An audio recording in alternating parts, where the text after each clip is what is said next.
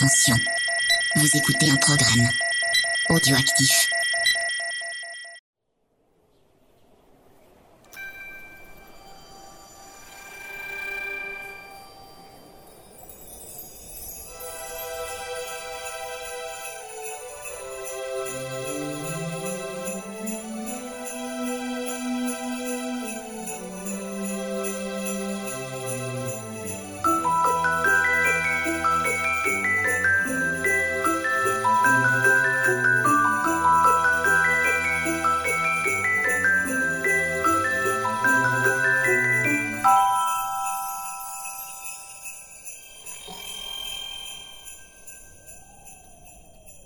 Bienvenue à tous pour ce numéro de Noël, ce numéro exceptionnel, ce numéro dessin animé, ce numéro joué. Et on va être aujourd'hui avec euh, Faye. Salut Faye. Salut à tous. On va être aussi avec Mika de Twix. Par le pouvoir du crâne ancestral. Ho ho ho. Bon, euh, joyeux Noël les amis. Moi j'ai préféré rester soft hein, quand même. Et nous avons également Gizmo. Ho, ho. Salut à tous. Je suis vastement vexé contre Mikado qui m'a piqué ma phrase, mais bon, c'est pas grave. Salut à tous. Et Nico qui est là. Salut. Oui, bonsoir à tous. Et puis, euh, bah, pour ceux qui l'écoutent à Noël, je vous souhaite un très Et oui, joyeux Noël. oublié, euh, très joyeux Noël, bien sûr. Pas de faille euh, temporelle, Nico, cette fois-ci? Non, cette fois-ci, je me suis bien débrouillé, arrivé à l'heure euh, Ah là là, ah les maîtres de l'univers, Masters of the Universe en VO. C'est une licence Mattel qui a commencé en 81 et comprend des lignes de figurines articulées toutes plus laides les unes que les autres, Oh. des séries animées, Oh non, Oh mais non. je t'avais dit qu'il fallait pas l'inviter. des comics, des jeux vidéo, un film live et un nombre incalculable de produits dérivés, divers allant de pyjamas au matériel scolaire en passant par les Viewmaster. Bref, Et les pots ah de ouais, moutarde. bon, il y en a, Ah il y en a oui. des tas. Bref, les masters de l'univers, euh, les maîtres de l'univers, oui, mais surtout euh, de celui du capitalisme et du marketing agressif, grâce notamment aux deux principaux antagonistes, en la personne de Musclor et de Skeletor. Je passe sur l'insupportable Orco qu'on a envie de défoncer à coups Oh de là batte de baseball tout au long des épisodes. Oh là là, Ou c'est pas encore. Démonia qui est quand même 100 fois plus sexy que Tila, la, la mièvre. Mais bon, là n'est pas le propos. Je vais tout d'abord explorer chez les chroniqueurs d'aujourd'hui quels sont leurs premiers souvenirs. Et je vais commencer par honneur aux dames. Toi, Faye, dis-nous tout. Quel est ton Ah, premier mon souvenir? Premier souvenir, eh ben c'est Skeletor qui euh, qui est apparu sur ma télé, yeah. qui m'a marqué. Parce Ah. que quand j'ai découvert la, la série, j'étais vraiment toute petite parce que moi je suis dans le 82 et quand ça passait en fait, je commençais à peine à parler et du coup je l'appelais Skeletor parce que j'arrivais pas à dire le mot squelette, je disais les squelettes, voilà. Et je D'accord. trouvais trop cool. C'était intéressante, ton histoire. Mais oui, très. Je suis Squelette exprès pour vous la raconter. Scaletto Hara aussi, peut-être elle a regardé. Je ne sais pas. Eh ben, bah, c'est c'est c'est pas mal ça. Et c'est vrai que Skeletor, euh, avec ce générique et ce rire euh, incroyable, euh, il a il a il a trop la classe. Exactement. Alors, je vais passer euh, au chroniqueur suivant pour ton premier souvenir. Je vais tenter, aller à ma droite, euh, Nico. Alors moi, euh, comme d'habitude, hein, euh, ça va surprendre personne, je vais tricher. Alors pour mes premiers souvenirs, en fait, j'ai pas réussi à savoir lequel était le premier entre les deux, et les deux sont rigolos, donc euh, on va faire très rapidement. Je vais les faire par ordre d'impo- d'importance. Alors le premier souvenir que j'ai, c'est que je regardais la télé sur euh, sur la série, pardon, sur la télé de ma voisine. C'était une vieille euh, télé cathodique sur pied, vous savez, euh, un peu euh, un peu années 70, mais elle était vraiment vraiment vraiment pourrave.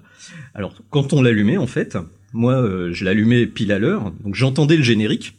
J'avais le début du dessin Ah animé oui. au niveau du son, mais l'image, ça elle arrivait, voilà, elle arrivait 5 à 10 minutes plus tard. Donc moi, j'avais un demi. 5 à 10 minutes. Ah oui, oui, Ah, la vache. c'était. C'était Ah oui. une vieille télé. Ah oui, oui, c'était une vieille télé. Je crois qu'il y avait que trois chaînes à l'époque.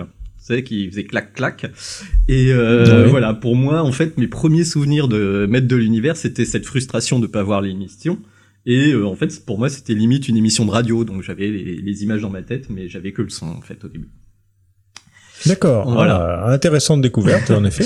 Et Tu disais que tu avais un autre Oui, souvenir? Alors en fait mon autre- Ouais. en fait mon vrai premier souvenir de maître de l'univers a priori, c'est que c'est le premier jouet que mes parents m'ont permis de choisir moi-même. Ah, Ah. d'accord. Avec- Alors, t'avais quel âge Euh, je devais avoir alors quand j'ai regardé les dates, a priori j'avais 5 6 ans, Mais je pense que Ouais. j'étais quand même déjà peut-être au CP, donc ouais, 6, 6 ans, 7 ans, quelque chose comme ça. Et alors du coup, c'était un cadeau pour euh, anniversaire Je, ou Noël, je- tu croyais plus au non, Père Noël? non, c'était vraiment un cadeau comme ça. Ça devait être peut-être le cadeau de la rentrée ou quelque chose comme ça, quoi. Parce que c'était pas, euh, c'est pas un cadeau qu'on m'a fait ensuite. Je me souviens bien. En plus, c'est- c'était un truc qui énervait énormément mes parents à l'époque. C'est que euh, je mettais des heures à choisir mon jouet. C'est-à-dire qu'il fallait me poser dans le Ah oui. rayon, faire des courses, puis revenir au bout d'une demi-heure. J'avais choisi celui que je voulais. Et du coup, bon, j'ai choisi le plus moche, hein, bien évidemment.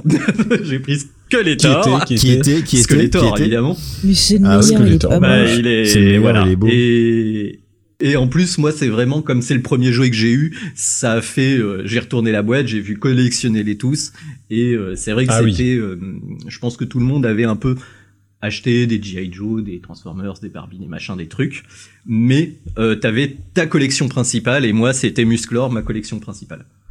D'accord, bon bah super Nico, merci Ah bah, pour ce premier souvenir. Euh, et je vais passer à un autre Madeleine à tous, à, à Mikado.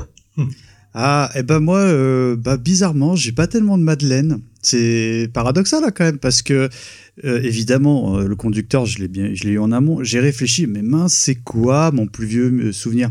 Je pense très sincèrement que c'est le dessin animé, hein, parce que ça arrivait directement chez nous. Mais en revanche, j'ai un souvenir euh, di- distinct, c'est d'y avoir joué chez un copain qui était fils unique Mhm. et, euh, et qui avait euh, tout un tas de jouets musclores, notamment le château, on en reparlera plus tard. Et euh, bah, j'ai presque envie de dire que mes plus vieux souvenirs de musclore, c'est euh, euh, euh, les personnages, lequel je ne sais plus, mais englué de slime, parce que c'est ce qui Ah. m'avait énormément marqué. Voilà. Donc, C'était euh, ce qu'adoraient les professeurs à l'école. Tout le monde, mes parents aussi ont un souvenir de slime assez... qu'on appelait chez nous la boîte à prout, mais on en reparlera peut-être. Oui, oui, oui. Ah oui, ça peut faire Beaucoup la boîte à d'usage. prout, ouais, c'est vrai. Et je me souviens même de l'odeur. Ah, mais ça pue. Oui. Ah, c'était bien. Ça vieillit pas très bien, entre parenthèses, mais bon. Et ça devient toxique, comme nous l'avait rappelé euh, notre copain d'ARK Toys quand on avait fait... euh, Exactement. Ah oui, Euh, oui. L'after du, du, du, du de masque, je crois, qui était venu sur ça, il nous avait dit surtout, quand il y avait des petits cristaux, fallait surtout plus y toucher, c'était devenu ultra- ultra toxique, euh, fallait le jeter tout de suite, ouais. Ah ouais, c'était genre du poison, quoi. Euh, Gizmo, je vais passer, à- c'est c'est ton tour hein, maintenant. Gizmo, quel est ton premier souvenir? Ben moi, j'ai pas trop de premiers souvenirs. J'ai l'impression d'être né avec Star, deuxième souvenir? avec, avec, avec Star Wars et les Maîtres d'univers. Je crois qu'en fait, j'ai dû naître dans le berceau avec les figurines dedans, parce que j'ai l'impression d'avoir toujours vécu avec. Euh, donc, mais par contre, le souvenir qui m'a vraiment marqué, j'étais tout jeune, euh, c'est que j'ai dû faire un petit euh, un petit séjour de quelques jours à, à l'hôpital. Et ma mère qui est venue me voir à l'hôpital m'a offert un- euh, une surprise une figurine des Ah. maîtres d'univers. J'avais déjà commencé c'était Many Faces. Je connais je sais plus quel comment il s'appelle en français. Et euh, il change de en de la tête tourne et il a plusieurs euh, plusieurs visages dans le dans le masque. Et, euh, et je me souviens d'avoir eu dans ma petite chambre ce, ce jouet et j'étais trop trop heureux de l'avoir. Donc pour moi vraiment le souvenir petit c'est c'est cette figurine là. D'accord. C'est pas ma préférée mais c'est mon premier souvenir. Ouais, ouais, je, je comprends bien ton ton souvenir car moi aussi j'ai le souvenir comme ça d'une intervention quand j'étais petit et de d'un super cadeau. C'était le Rhino de chez Masque euh, et que j'avais. euh, Pas mal. Ou tu devais être très malade, hein. euh, oui, oui. Ça va mieux. Eh bien, merci pour tous ces premiers souvenirs, ces premiers contacts avec les maîtres de l'univers. On voit que certains, ce sont les jouets. D'autres, ce sont euh, les dessins animés. Euh, Il n'y a pas d'assez jeune pour nous parler directement d'un premier contact avec euh, Dolph Lundgren. Euh, mais peut-être notre ami Creepers, en effet, ça serait son premier contact. Bref, euh, et nous allons donc passer à la suite de ce podcast en attaquant la genèse du projet des maîtres de l'univers. Et je vais passer pour cela la parole à Nico.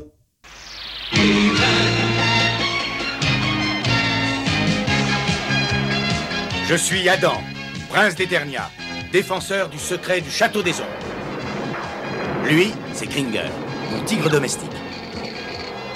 Mon secret, c'est de posséder une force fabuleuse depuis le jour où j'ai levé mon glaive magique en criant par le pouvoir du crâne ancestral. Je détiens la force toute puissante.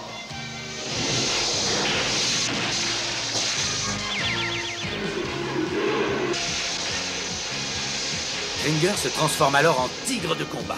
Et moi, je deviens Musclor, l'homme le plus fort qui ait existé jusqu'ici. Les seuls à connaître mon secret sont la sorcière, le maître d'armes et Orko. Ils m'aident tous les trois à défendre le château des ombres contre les forces du mal.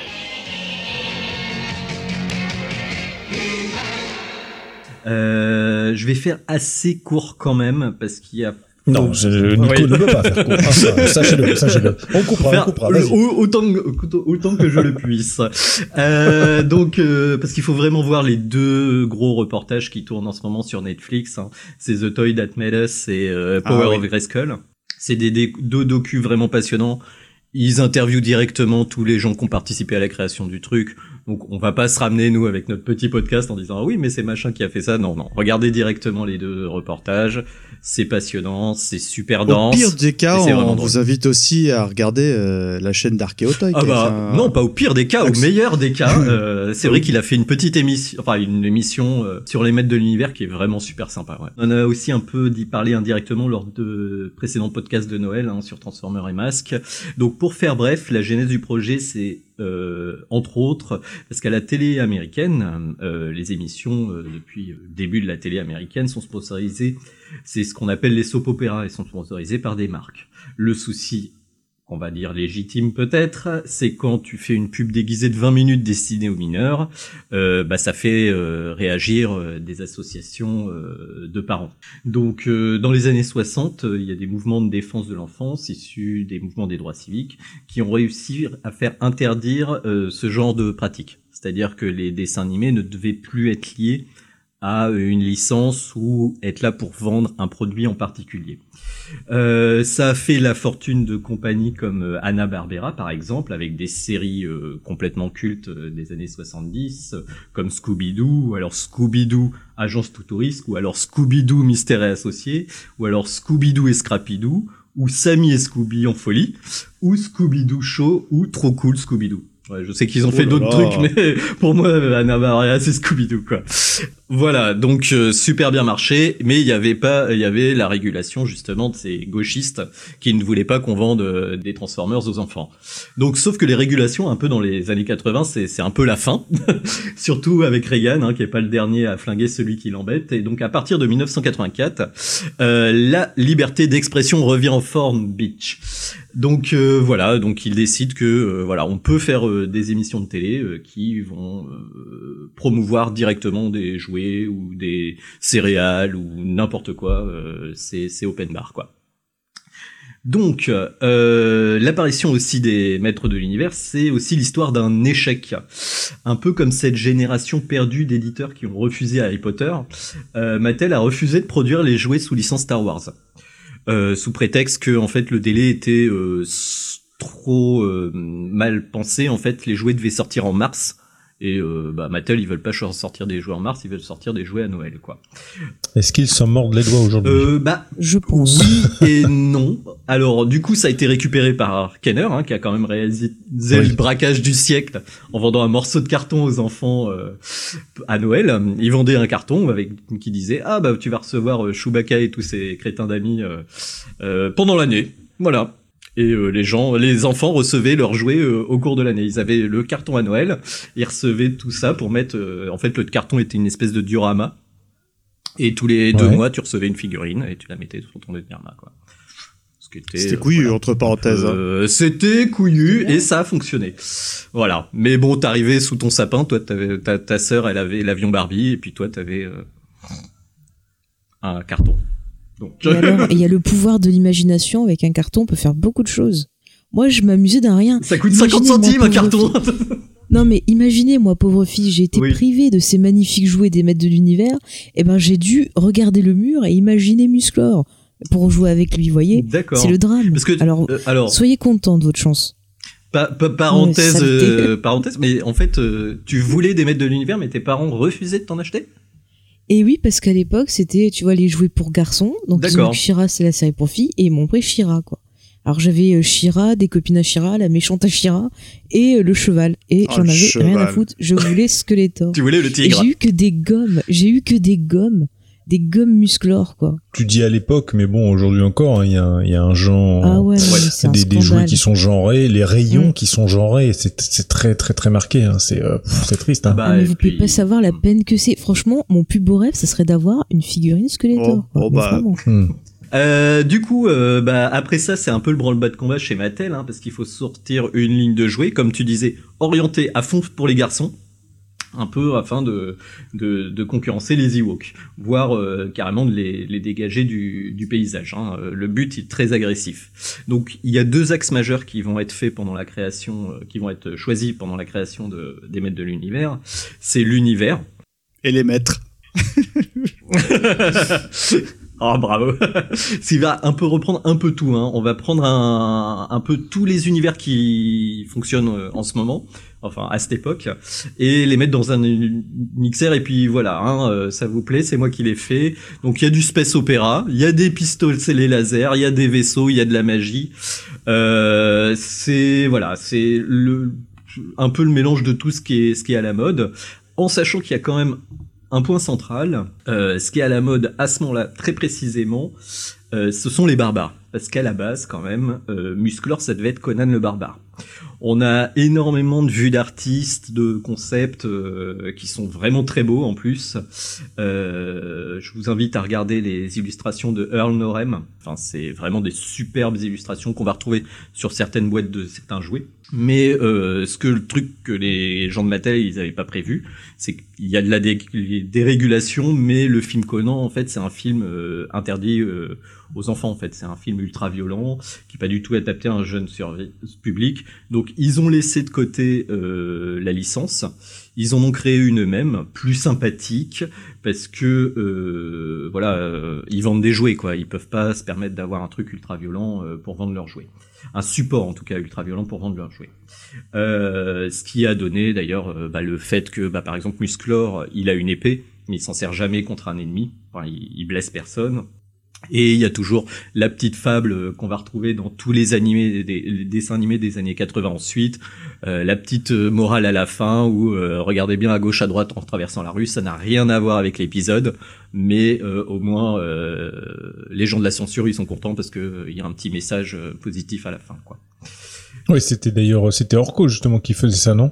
Euh, ça, ça pouvait varier. Il y avait le maître d'armes aussi.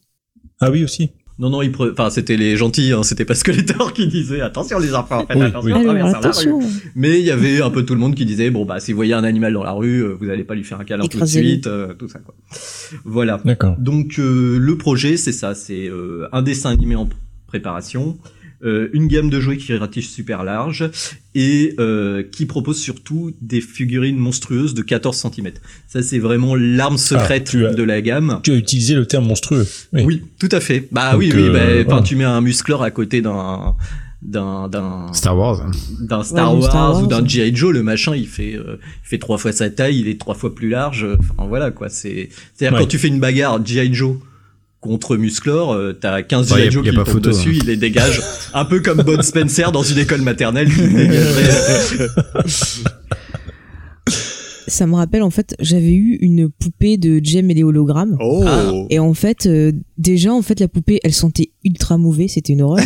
Mais ses vêtements, ils allaient au Ken, en fait. Elle a la même taille que le Ken. Oh. Donc, du coup, euh, j'ai récupéré les vêtements, j'ai bazardé la poupée. Et, Eh ben oui. et voilà, j'ai joué mais, mais, mais je me souviens des fois, je, quand, quand euh, on faisait des rencontres euh, avec des copines, euh, des filles de, des copines de mes parents, et, Mhm. et- et ben quand je ramenais mes musclors et qu'on devait faire euh, une histoire avec Barbie, c'était, ça faisait bizarre, hein, parce que la Barbie euh, fait quand même euh, une tête et demie de plus que le musclor, qui passe pour Ouais. un nain du coup, et du coup ça faisait bizarre quand Ouais, même. mais hein. un nain balèze. Un nain, ba- un nain trapu, oui. Mais euh, Ouais, c'est ça vrai, euh, la gamme est trapue. Ouais, ouais, la gamme. euh, Mais d'ailleurs, c'est euh, un- une nouveauté par rapport euh, à, à Barbie, c'est que ce sont des figurines qui, avec leurs petites jambes arquées, ils tiennent debout. Alors que la Barbie, euh, bah, Exactement. Ah, la exactement. Ah oui, Excellent. Genre donc. Ça, c'est- Ah, très très bonne remarque ça. Ouais, ouais. Et ça, c'est un truc, euh, bah, quand vous regarderez les reportages sur, euh, sur Netflix, ils, ils en parlent, ils se disent, ah ouais, ça, idée de génie, on va faire un mec qui a les jambes arquées, comme ça il tient debout. Ouais, mais c'est mais c'est pas con. Et c'est très bonne idée, très bonne idée. Bah Vous carrément. voyez la chance que vous avez. Voilà, moi j'ai souffert et vous, vous avez des jouets qui tenaient debout. Pourquoi Chirac C'est nul. Est-ce que c'était ces jouets où il y avait des il y avait des sortes de gros élastiques là au niveau des Tout à articulations, fait. c'est ça? Ah ouais, ça c'est ça c'est une note au collectionneur. Euh, Malheureusement, il y a Ah beaucoup, oui, oh beaucoup- là là. Alors c'est moins fragile qu'un GI Joe hein, quand même.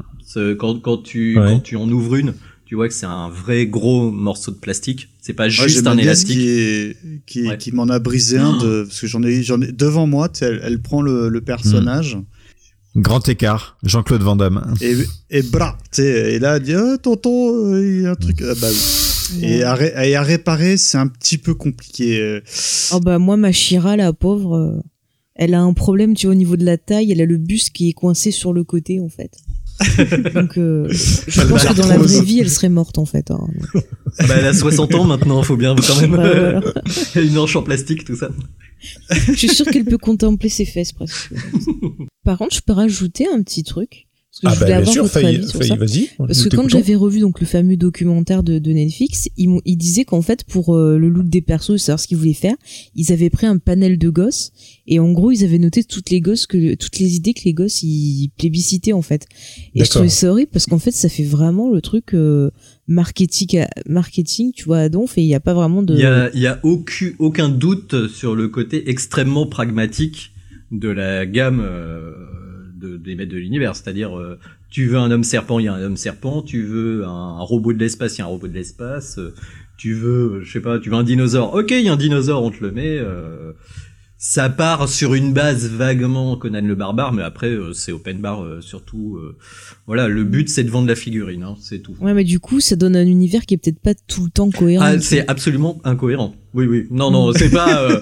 Ah mais j'essaie d'être gentil tu vois. c'est peut-être un truc que je dirais dans ma conclusion, mais c'est vraiment la magie entre guillemets de, des maîtres de l'univers. C'est, vraiment un pur jouet. C'est ce qui en fait le sel.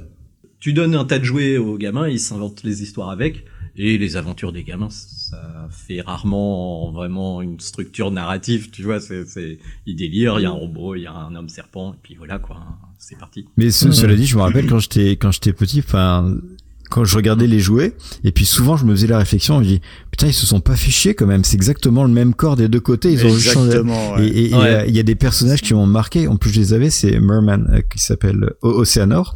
Vous prenez Ouais. Océanor et vous prenez l'autre qui s'appelle Stinkor. C'est les C'est le mêmes. même. C'est lequel Stinkor, c'est qui pue, Ouais, non? le noir là avec un truc Ouais. orange. C'est c'est le le même. patchouli. Ils, ils ont ils- et, et Beastman, le, le, le tout rouge. Il y en a un. Ils ont fait une version totalement floquée avec du vert. Et mais c'est le même quoi. Ils se sont enfin. C'est coût de production zéro quoi. Ouais, c'était euh, la production qui était à l'économie au maximum. Bah, il fallait sortir des jouets rapidement, c'est ça aussi. Ouais. Et Ouais, tu disais, il y en a un qui pue là, c'est parce, Ouais. parce qu'il y en avait qui étaient parfumés? Il y en a deux qui sont parfumés. Non, Stinkor ne puait pas. Dans les bandes dessinées, dans le dessin animé, il puait, mais le jouet sentait juste le plastique. Par contre, le Non, l'équivalent non, de il jouait le, il sentait le patchouli. patchouli. Il y avait pas justement une des figurines qui balançait un jet qui puait? Non, alors euh, il y en a un qui, il y en a un crachait. qui, il y en a plusieurs qui crachent de l'eau, mais c'est de Ouais. l'eau. Et C'est Océanor. non, Non, les hommes C'est- serpents. C'est serpents, les il y a, reptiles. Il y a un homme serpent qui lance de l'eau et il y a un homme éléphant qui lance de l'eau avec sa trompe. Et là, et c'est là qu'on voit en effet la puissance du marketing. euh, Les enfants qui veulent, ouais, je veux un éléphant. Ok, d'accord. Ouais, mais c'est ça, mais c'est ça. Un le- éléphant Le robot. Non. monsieur, le monsieur avec sa trompe, il lance de l'eau. Ah, ok. Super. Ça, euh, je, je, je le veux, je le veux. Écoutez, c'est une très bonne transition parce que on va passer justement euh, dans le détail de ces gammes de jouets maîtres de l'univers et je vais d'abord passer la parole à Faye parce que je sens qu'elle a envie d'en parler, je sens Ah qu'elle a plein de choses à dire et moi je veux l'écouter et vous aussi. Euh, donc euh, moi je vais parler de des gentils, donc la gamme des, des héros en quelque sorte, pour vous les, les présenter. Donc euh, on va commencer par le le principal parce qu'il y a beaucoup de choses à dire. Ah oui. C'est un homme que j'ai envie de qualifier de bien looké, enfin de looké euh, extrêmement, Ah. Voire un peu trop. Je pense que Christina Cordula aurait beaucoup de choses à lui dire. Et oui, il s'agit du prince donc Adam euh, alias Musclor. Et oui, si vous ne le saviez pas, c'est Musclor. Et oui. Maître de l'univers. Un duel terrible se prépare. Skeletor contre Musclor. Ton heure est arrivée. Leur arme, l'artillerie laser. Équipé de cette arme, Musclor ne peut que réussir. Mais Skeletor, le traître, a derrière lui une armée sans peur et sans scrupules. Le mal vaincra-t-il le bien? Voilà, il retire le petit haut rose et puis c'est bon. On n'a rien vu. Et euh, du coup, moi, ce qui me fait rire dans le, le personnage, je sais pas vous, mais j'ai trouvé qu'il avait un côté un peu, ça m'a fait penser à Zoro, ou quand il est euh, en Diego, euh, c'est Diego de la Luna? Non, Diego, je sais plus son nom. De la Vega, de la Diego Luna. de la Vega. Excusez-moi, ça fait un moment que j'ai pas vu Zoro. Mais en fait, genre, il passe pour un petit feignant, un petit précieux, Un pleutre. tranquille, voilà, un peu comme ça. Et je trouve que justement, Musclor, quand il est dans le civil, donc en, en Adam, c'est un peu pareil parce que donc il a sa petite chemisette rose, sa coupe un peu Mireille Mathieu, inspiration. Ah bah, à peine. Aussi trouillard que son chat. Est-ce que quelqu'un sait pourquoi une chemise rose là Enfin, c'est ce haut rose. À là, mon c'est avis, c'était quand même- contraste, hein, tout simplement. C'est Ouais. contraste, ouais. Oui, parce que euh, quand, euh, un truc que on dit pas, c'est que Musclor a le teint à aller, Oui, Oui. Mm. alors Oui, que Adam, oui. il a le teint pâle. oui c'est ça. Donc il met de l'auto-bronzant. Ouais, ouais, non mais non mais il faut le dire, c'est important. Je suis désolé, faut Oui, rétablir des vérités quoi. Mais tu as raison, il faut en parler des accidents d'auto-bronzon, c'est c'est vraiment horrible quoi. Ça casse des looks, regardez Trump, c'est pas possible. Et, et puis il a fait une épilation aussi hein, quand euh, bon. On Ah, Sans traces de poils et tout, c'est magnifique. Voilà, donc euh, Iman, c'est censé être un peu l'archétype du prince charmant en quelque sorte, vous voyez, avec sa petite coiffure magnifique. Et quand il est en musclor, c'est l'archétype du super-héros euh, bien musclé, euh, euh, bien, euh, bon, on va pas dire beau, mais bien euh, masculin, avec une superbe tenue, euh, euh, comment dirais-je, très minimaliste. Mm. Voilà, mais c'est vraiment... Peux-tu la décrire Écoutez, c'est, vous voyez Xena, vous enlevez encore des couches et ça donne une un c'est un slip, peu la c'est même un slip en voilà. c'est un peu ça, quoi.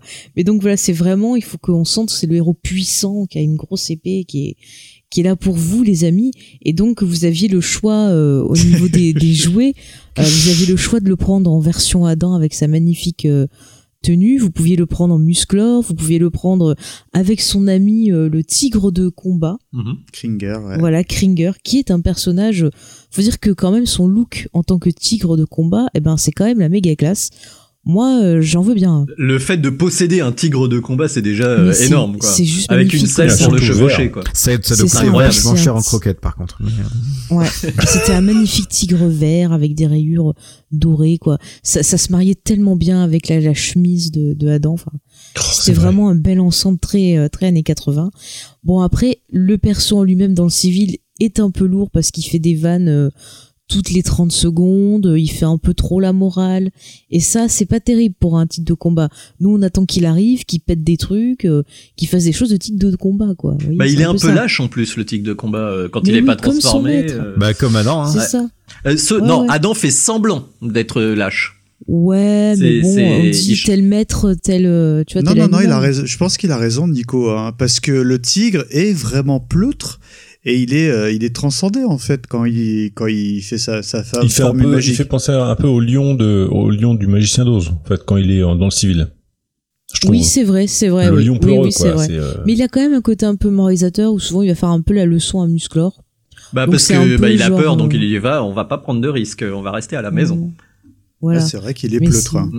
C'est un peu quand même genre le, le personnage qui va un peu nous parler à nous public, euh, nous dire il faut faire attention. euh, Attention les ah, hommes serpents, tout ça. voilà. Non, pas eux. Ils n'existent pas. Arrêtez. Mais eux. Oh là là. Euh, sinon, en perso chez les euh, chez les gentils, euh, il y avait aussi donc le maître d'armes Ah, qui est, comme son nom l'indique le maître d'armes. Donc c'est quand même un super guerrier. euh, il sait tout maîtriser. euh, il a une moustache, me semble-t-il. Enfin, il est beau. Mm. Ou pas. Ou pas. Voilà, En fait, la figurine n'a de- pas de moustache. Le personnage a une Ah ouais moustache. Oui, tout C'est super énervant. ouais. Moi, moi, il me faisait penser un peu à, à Magnum. Ah bah carrément. Oui, Mais tout à oui, fait. ouais. Il a vraiment un côté magnum. c'est la moustache, je pense, du coup. Mm, mm. Il a la moustache Magnum, c'est vrai ça. Et, et, et je trouvais que la figurine, euh, elle avait un- une particularité. Nico, tu vas me corriger Elle ou est pas trop classe. Ouais, elle est le, super. le, Elle est le, efficace. le maître, oh, il a un chapeau, un truc, enfin pas un chapeau, une, sorte de casque. casque. De casque. Ouais, ouais. Et je trouvais, enfin dans mes souvenirs, là, c'est vraiment le petit enfant qui parle. C'était plutôt des euh, un casque en, en, en, en mou, tu sais, sur le Hmm. le, le jouet. Enfin, tu peux Bah confirmer en fait, il a, que une, je... il a une tête en. En fait, les- tous les personnages, surtout la première génération, après les autres générations, Oui. la tête est du même matériau que le reste du corps, mais au début, c'était des, des têtes molles, en Mm. fait. Euh, je sais pas comment. Elles sont creuses, elles sont en gomme. Enfin, en- oui, si, en gomme. Ouais, Mais le et son casque ah aussi. bah, en fait, son casque est intégré à sa tête. Hein. C'est-à-dire que tu Voilà, c'est ça, voilà. C'est pas un casque qui se, qui se met ou qui s'enlève. Là, c'est vraiment euh, c'est le moule de son visage. euh, Il y a le casque intégré quoi. D'ailleurs, le, le casque, il était tellement, il était tellement flagrant. Enfin, pour moi, quand j'ai j'ai vu le film des Maîtres de l'univers, le truc qui m'a vraiment déçu, c'est j'adorais le look du maître d'armes. Et dès le début, Ouais. il retire son casque. C'est comme Judge Dredd qui retire son masque. J'ai dit non, c'est pas possible. tu gardes. Mais ton il a gardé la moustache. Il a gardé la C'est déjà moustache. pas mal. Ouais, mais bon, ça sauve pas tout. Pourquoi, du coup, est-ce qu'il y a une, une raison, une explication à la- à l'absence de moustache sur la figurine? Bah parce que la- le dessin animé est sorti deux ans après euh, Il y avait McDom. le- la création du, la per- du personnage. Donc ils l'ont rajouté. C'était une licence poétique de la part des dessinateurs, je pense. Parce qu'on voit, on voit sur certains packaging là qu'on trouve sur Mhm. internet, donc euh, l'image du, du maître d'armes en, en fond sur le, la partie cartonnée, et euh, il a une moustache quoi. Ouais. Le dessin. Ouais, ouais, mais partout sauf sur la figurine. Peut-être que D'accord. c'était pour euh, C'est- faire certains détails pour aller plus C'est vite. peut-être quoi, je trop compliqué parce que c'est de la peinture fine, je ne sais pas. Là vraiment, j'ai pas de réponse, mais euh, c'est D'accord, vrai il que n'y c'est a, pas très de- il y a dommage. pas de réponse par rapport à ça. D'accord. Bon, en tout cas, c'était un super perso que je trouve Mm. limite plus. euh, Enfin, dans les faits, il est censé être plus compétent que Musclor parce qu'on le présente comme vraiment le grand héros Chef de des la armées, quoi. planète. Voilà, il a fait plein de choses et tout. C'est le badass. Donc je trouve que c'est quand même Bah, un perso qui en c'est- impose quoi. Et puis c'est le père euh, adoptif de Tila, parce que c'est bon Oui. ça, euh, alerte spoil, c'est révélé dès le premier épisode, hein, mais euh, Mm. euh, c'est euh, c'est lui qui a, qui a récupéré Tila que tu vas sûrement évoquer après. Tout à fait, j'allais en parler, mais tu vois, c'est bien, tu me complètes. Moi, j'ai une autre question. Pour, pourquoi a-t-il le corps vert? Mais c'est une combinaison. C'est son Oui. armure, non? Ouais, c'est une Bah combinaison. oui, Non, c'est elle sa est orange combinaison. plutôt son Non, armure, est orange. Mais il a un corps Ouais. vert. Euh, son Ah oui, corps c'est- est vert. Ouais. Euh, alors moi j'ai une Et C'est son son slip juste est à corps. poil. chez explication parce que on parle de jouet. Le jouet avait été pensé comme ça et euh, le corps est peint, mais c'est comme s'il avait une sorte de juste au corps un peu quoi, tu vois, genre. euh, Ouais, mais main compris. non, Hein. la, la, Mais- la denrée Mais tu quoi, mets tu pas vois. un slip, ton slip par-dessus le juste au corps. Ah, enfin, si, comme Superman. Bah oui. oh, Tout le monde là. met slip ça. à poil. Je sais pas, après, peut-être que ça tient mieux ses, ses affaires pendant qu'il combat, je ne sais pas. Exactement. ouais. Faye, je te redonne la main et je te laisse parler de Tila. Voilà, donc c'est la fille adoptive du maître d'armes. Donc, euh, comme on l'a dit dès le premier épisode, on apprend que bah, son père était aussi un grand guerrier de la planète et que sa mère est une sorcière. Ouh, Ah ah. il y a beaucoup de sorcières en plus dans l'univers. hein. Mais oui. On se demande oui, qui ça peut être. Mais je ne dis pas, je ne dis pas. Vous aurez qu'à regarder, puis c'est tout. Mais bon, en tout cas, elle aussi, elle est super compétente parce que dès l'enfance, le maître d'âme l'a formée. Donc c'est quand même euh, une femme qui est plutôt badass. Ah, qui pour l'époque, c'est cool quand même, non? Ouais, mais le problème, c'est qu'elle est pas assez exploitée. C'est-à-dire que elle pourrait faire bien plus et au final, on la cantonne, euh, bah, soit à se faire sauver. Ah euh, non, elle est, ah non, elle se bat. là. Moi, je suis pas tout à Bah, fait dans les d'accord. épisodes ouais. que j'ai ouais, ouais. vus, je trouve que, que c'était vraiment le minimum syndical. C'est-à-dire qu'on montre que oui, elle sait se battre, mais au final, il faut pas qu'elle soit plus compétente que Musclor. Donc il va toujours y avoir un moment où il va falloir que Musclor, bah, il prenne dessus et qu'il soit la sauve, soit. Ah, c'est euh, marrant, je- j'étais pas resté sur ça, moi. J'étais Ouais. plutôt resté sur une nénette indépendante et. Bah, ouais, le truc c'est qu'elle est très tête brûlée. Ouais. C'est-à-dire que Mm. euh, Musclor, par rapport à l'image qu'on en a, en fait, c'est quelqu'un d'assez euh, qui réfléchit plus qu'il n'agit en réalité. euh. oui, voilà. oui. Et c'est vrai que Tila, euh, elle, elle voit un truc, elle va, elle va, elle va à la, à la baston, quoi. Euh, Elle, elle réfléchit pas. Et c'est vrai que fight. entre son design, parce que le design de la figurine, en fait, elle a une espèce de, de tête de serpent en tant qu'armure. Elle a un sceptre en serpent aussi. Et dans la dans la série animée, ils lui ont viré tout ça. Et je crois que la fait. figurine, en fait, c'était, ça devait être une sorte de magicienne. Mhm. Et euh, pas du tout, en fait. Ils en ont fait une guerrière euh, assez Et basique. le- la, la figurine est sortie avant le dessin animé, elle bien aussi. sûr, oui, bien ouais, sûr. ouais, ouais. Et moi, je l'aime, moi, cette figurine. Mais elle je- est super cool. Hein. Ouais. Ah, moi, j'aime pas. Je trouve qu'elle Ah ouais est, elle ressemble pas du tout au, Moi, au je préfère personnage. dans l'animé. Ouais, pareil. Et je trouve qu'elle est Tu n'as pas l'armure de serpent, peut-être. Non, elle est, comme on dit en, en loose. Mais moi, je préférais son design dans le, le dessin animé. Je la trouvais trop. euh, Elle a une coiffure quand même cool, un quoi. peu pourrie dans le dessin animé. c'est- Elle a un diadème. oui, ouais, genre, non, c'est- c'est moins bien, elle a pas les cheveux, ouais. Et du coup, vous voulez que je vous parle, vu qu'on est sur le côté un peu c'est de la merde, Orko. je ne peux pas le saquer. Alors lui, c'est un C'est magicien. un de mes personnages préférés. Ah, moi Ah, aussi. putain, Ah, je là le là. déteste. C'est- c'est- mais d'une force. J'adore Orko. C'est le Jar Jar Binks de. de Non, Ah univers, mince, ah, non, si elle a raison, moi je suis d'accord. Non, je Non, suis pas d'accord. Ah. Je parlais du jouet, moi. oh. Je parlais du On jouet. Ah, façon, Après, esthétiquement, tu vois, ça passe et tout. Il y a le côté justement petit magicien, un peu bi- un peu bizarre. Tu sais pas à quoi il ressemble et tout. Il peut avoir un côté inquiétant aussi. Mais dans le dessin animé, c'est euh, le comique, voilà, qui est là pour faire des blagues pour les petits, quoi. Non mais le, le look d'Orko, enfin le personnage, il est vraiment génial. Enfin, Ah, c'est ce que j'allais souligner. Le look ouais. est sympa. Ce que j'adore, si je peux me permettre, les amis, c'est que on, on sait pas si réellement il a un visage. Mm. Parce que euh, il est caché ou masqué derrière son chapeau. Il y a, de mémoire, je crois qu'il y a ses oreilles Mm. qui dépassent. Mhm.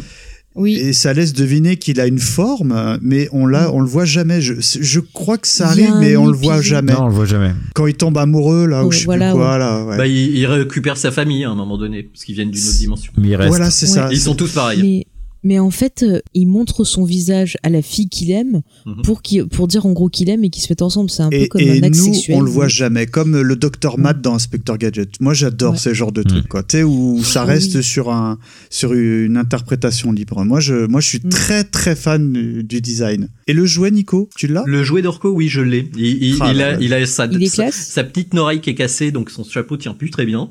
Mais euh, oui, Ouais. bah en fait, ce qui est, ce qui est marrant, c'est qu'on disait tout à Ça- l'heure que tous les tous les jouets se ressemblaient, hein, parce que Pas c'est quasiment toujours le même moule avec une tête interchangeable et puis des accessoires. Lui, c'est vraiment une sorte de de moule pour tout le corps. Il y a les bras qui sont insérés dedans et il y a un mécanisme à l'intérieur euh, qui a été pas mal utilisé dans la série des Maîtres de l'univers, une espèce de longue tige en plastique euh, avec des crans. On la rentre dedans. On tire et le machin commence à courir dans tous les sens. Mhm. Et Ah, euh, ça, c'est un truc qu'ils vont réutiliser dans d'autres jouets. Il y avait un véhicule comme ça, tu le mettais derrière. Tout à fait, ouais. Et, euh, et ce qui est marrant, c'est que j'ai j'ai pas le, j'ai pas la tirette, du coup, j'ai que la figurine, mais je suis sûr que la figurine là, elle fonctionne encore, quoi. Et comment il est représenté, le entre guillemets, le, le, le non-visage, ou enfin, je sais pas. Je Et me bah, il, souviens il- plus bien de il ce a, c'est noir, C'est noir. C'est noir. Tu D'accord. peux lui enlever son chapeau, il a une espèce de tête euh, toute noire. D'accord, ok. Bon, Ouais. alerte Et moi, spoil. par contre, euh, comme je disais, j'avais les, les personnages donc en gomme Ouais. et je trouvais qu'ils étaient super bien moulés. On retrouvait les têtes du dessin animé. Bah, je, les- je les Je ai trouve jamais eu moi les gommes, mais euh, effectivement, euh, ouais, c'était, euh, enfin, on va pas parler trop des produits dérivés, mais il y en avait, Mm. mais, c'était monstrueux, quoi. La Musclor, déjà, enfin, la gamme Musclor, c'est un produit dérivé, donc euh, imagine, imagine le truc. quoi. Ils ont même réussi à dériver Musclor avec les variantes, quoi. C'est ça. Oui, C'est vrai. en plus, ouais. Mm, mm. J'ai une question, je sais pas si c'est dans le sujet ou pas, mais il y a un, un musclor qui m'a toujours in- interpellé. C'est le musclor bleu. Je, je, je sais pas qui c'est, là. Ça m'est revenu, là, euh, au Bleu fil de la. Ouais. Non, bleu et, rou- et armure rouge, je crois. Je me souviens plus, euh, Nico. Bah, c'est, euh, c'est fake, fakor. C'est- euh, il est euh, bleu et orange et il a Ah, été pardon. créé par euh, par Skeletor. Et c'est une sorte de. Euh, Ah, c'est un euh, clone. dans... Oui, c'est un clone. C'est un. ego maléfique. C'est Ah, comme Bizarro dans Superman. Exactement, c'est Bizarro ah, dans Superman. d'accord. Donc Ils oui, sont c'est- pas vraiment embêtés pour ça, quoi. Il me semble que c'est un robot techniquement, mais euh, double je peux me tromper. Ah oui, donc on n'est pas dans la bonne rubrique, quoi. Il, il devient pas gentil à la fin, genre Mhm. l'alter ego. Non, il se fait détruire ou anéantir, quoi. Non, plus. Exactement. Bon, d'accord, ok. Ok. Alors, euh, Faye, est-ce que tu as encore un personnage à nous présenter ou alors euh, je passe Euh, la main bah, à... écoute, il me semble que moi, dans ma liste, c'est tout ce que. Bah, c'est pas mal. Bon, bah c'est déjà bien. Euh, Est-ce que parmi les autres chroniqueurs, il y aurait un, un personnage du, du bien que vous auriez envie de d'évoquer? Alors moi, oui, mais euh, je vais parler sous le, la, la houlette de Nico. Moi, c'est Zodak. Ah, Ah. oui. Ah, très intéressant, Zodak. Zodak. Et je l'ai. Ah, Zodak. Et c'est, euh, Ouais. euh, il est tellement classe. En fait, Zodak, c'est le veilleur cosmique. C'est un ancien membre du Conseil des sages d'Eternia. Lui et la sorcière ont désigné le prince Adam pour obtenir le fameux glaive magique. Alors, moi, je suis un peu embêté parce que celui que j'ai, il est complètement loose, comme on dit, donc Mhm. il a zéro armure. Mais de mémoire, c'était un bonhomme qui, qui était, euh, qui avait des ailes, qui, qui pouvait voler. Alors, je, Nicolas, je parle sous ton contrôle, je m'en souviens plus trop. mais- Alors, euh, alors dans les dessins animés, en fait, il fait pas grand chose, Zodak, mais c'est un personnage intéressant euh, pour une raison très simple. Euh, c'est que au début, dans la gamme de jouets euh, euh, Musclor, euh, il y avait, en fait, il y avait quand même des différences de moulage. Euh, les héros du bien avaient des pieds. et les génies du Ah mal. oui, les donc là, voilà, ils ont des espèces de pieds à trois doigts. Ils ont des espèces de, pff, comment on pourrait dire ça, des des excroissances sur les avant-bras. Ce qui les distingue en fait. Les gentils ont des pieds normaux et les méchants ils ont des espèces de pieds démoniaques en gros. Et. Zodak a des pieds démoniaques. Donc de base, on pense que c'est un, un méchant, génie alors. du mal. Sauf que dans le dessin animé en fait, c'est un espèce euh, D'oiseau, non Ou- non, en fait, non, c'est euh, c'est un espèce de Green Lantern en réalité. C'est-à-dire que lui, il fait partie d'une autorité supérieure à Eternia. Et euh, ils sont là pas pour intervenir, mais ils peuvent régler des conflits, euh, comme euh, donner le pouvoir euh, du château des ombres euh, à, à Musclor, quoi. Et c'est très, enfin, c'est un personnage euh, du coup qui est dans la première gamme que moi je trouve assez sympa. Il a une espèce de tête euh, un peu insectoïde, enfin humaine, mais avec euh, un casque insectoïde. euh, Tout ouais, à fait, ouais. assez chouette. Mais il a pas été suivi, Euh, je trouve. Mais non, ouais, Ouais. en fait, il est. euh, alors, il me semble que dans la saga de 2001, là, quand ils ont fait un reboot, il a un rôle un peu plus important. Oui, mais, je confirme, euh, Voilà. Mais c'est vrai que la figurine, enfin le la- la- le personnage est sympa, quoi. En plus, c'était un des premiers à avoir un pistolet laser. Donc, euh, qu'il mettait dans un côté euh, moins heroic fantasy, plus space opéra, quoi. Et le second que j'aimerais Mhm. euh, évoquer, en plus c'est un que je laisse, c'est celui que ma nièce a brisé les jambes. C'est euh, et c'est méchant. et c'est un de mes préférés en plus, c'est Mascor. Alors Faye Ah, Mascor, oui. je sais pas si tu te souviens, c'est un bonhomme qui avait la particularité, un peu comme les Big Jim d'époque, de changer de, de, de tête. Ouais, c'est Manyfaces. Ouais, c'est lui. Ouais. Ça me dit quelque chose. Oui, c'est ça. C'est ce dont on parlait ah, tu voulais en tout parler. Gizmo? Non, non, mais moi je, Euh, je pensais à un Il autre. en a parlé dans l'introduction. introduction, j'en ai parlé. Alors, bah voilà, tout à fait. Alors en fait, euh, ça, bon, tu sais, ils ont chacun une petite fiche wiki, comme l'a dit Nico. Va- bon, après, ça tient sur trois lignes, hein, mais euh, c'est surtout le jouet, hein, moi, que j'ai retenu, parce que dans l'histoire, c'est c'est plutôt un peu le bouffon, tu sais, qui fait les spectacles. Alors donc, euh, bah, en fait, c'est faut savoir que ce personnage, c'est un acteur qui possède donc trois identités. Donc c'est un humain, un monstre et, et- et est un robot. Et il est rejeté par le monde et il a longtemps été malfaisant, d'où ses, ses plusieurs facettes. Et euh, évidemment, il a rejoint le camp des gentils parce qu'il a rencontré Musclor et, et Musclor lui a donné la foi, quoi. Voilà. Mais évidemment, il fait souvent ça. C'était pas une chanson? Évidemment. Ah, heureusement, qu'il- heureusement qu'il est là. Vous voulez que je chante non, Non, non, merci. non, Wiz, Ah oui. Wiz m'a fait jurer de plus chanter. Euh, et euh, honnêtement, c'est un de mes euh, jouets euh, de la gamme Musclor préférée parce que bah, quand t'es gamin, tu sais, moi j'étais très très fan de Big Jim, hein, vous rappelez-vous, hein, ce A- agent 004. Et euh, bah, c'était à peu près la même chose. Et euh, du coup, il était un peu plus imposant au niveau euh, par rapport à un Musclor où ils sont tous faits sous le moule, sur le même moule. Oui. Tu sens que c'est fait le même moule, mais il y a quand même eu des, des éléments un peu repensés pour pouvoir intégrer le fait que tu puisses tourner euh, une petite molette pour changer euh, de, de visage. Quoi. Mm, mm. Oui, sur le haut de son casque, là, une petite molette. Oui. là. Euh, ben moi j'avais deux deux personnages. Euh, Ah. Alors alors il y en a un. Euh, Il y en a un, je, je sais pas pourquoi, je l'ai toujours adoré, mais le, le personnage est pas terrible, le jouet était pas terrible, pourtant je l'adorais, c'était euh, Raman. Ah, c'est oui. lequel Oui. Raman, le personnage en plus, en plus tu pouvais difficilement jouer avec le, le personnage parce que tout était figé. C'est une espèce de centurion et tu t'appuies sur la tête et il se il se jette. euh, En gros, c'est comme euh, Bélios, Euh, le euh, fléau. s'appelle en français. c'est comme le fléau dans euh, dans euh, dans X-Men. Carrément. Ouais. Ouais. Donc il est Ah oui, oui, oui, je vois qui c'est.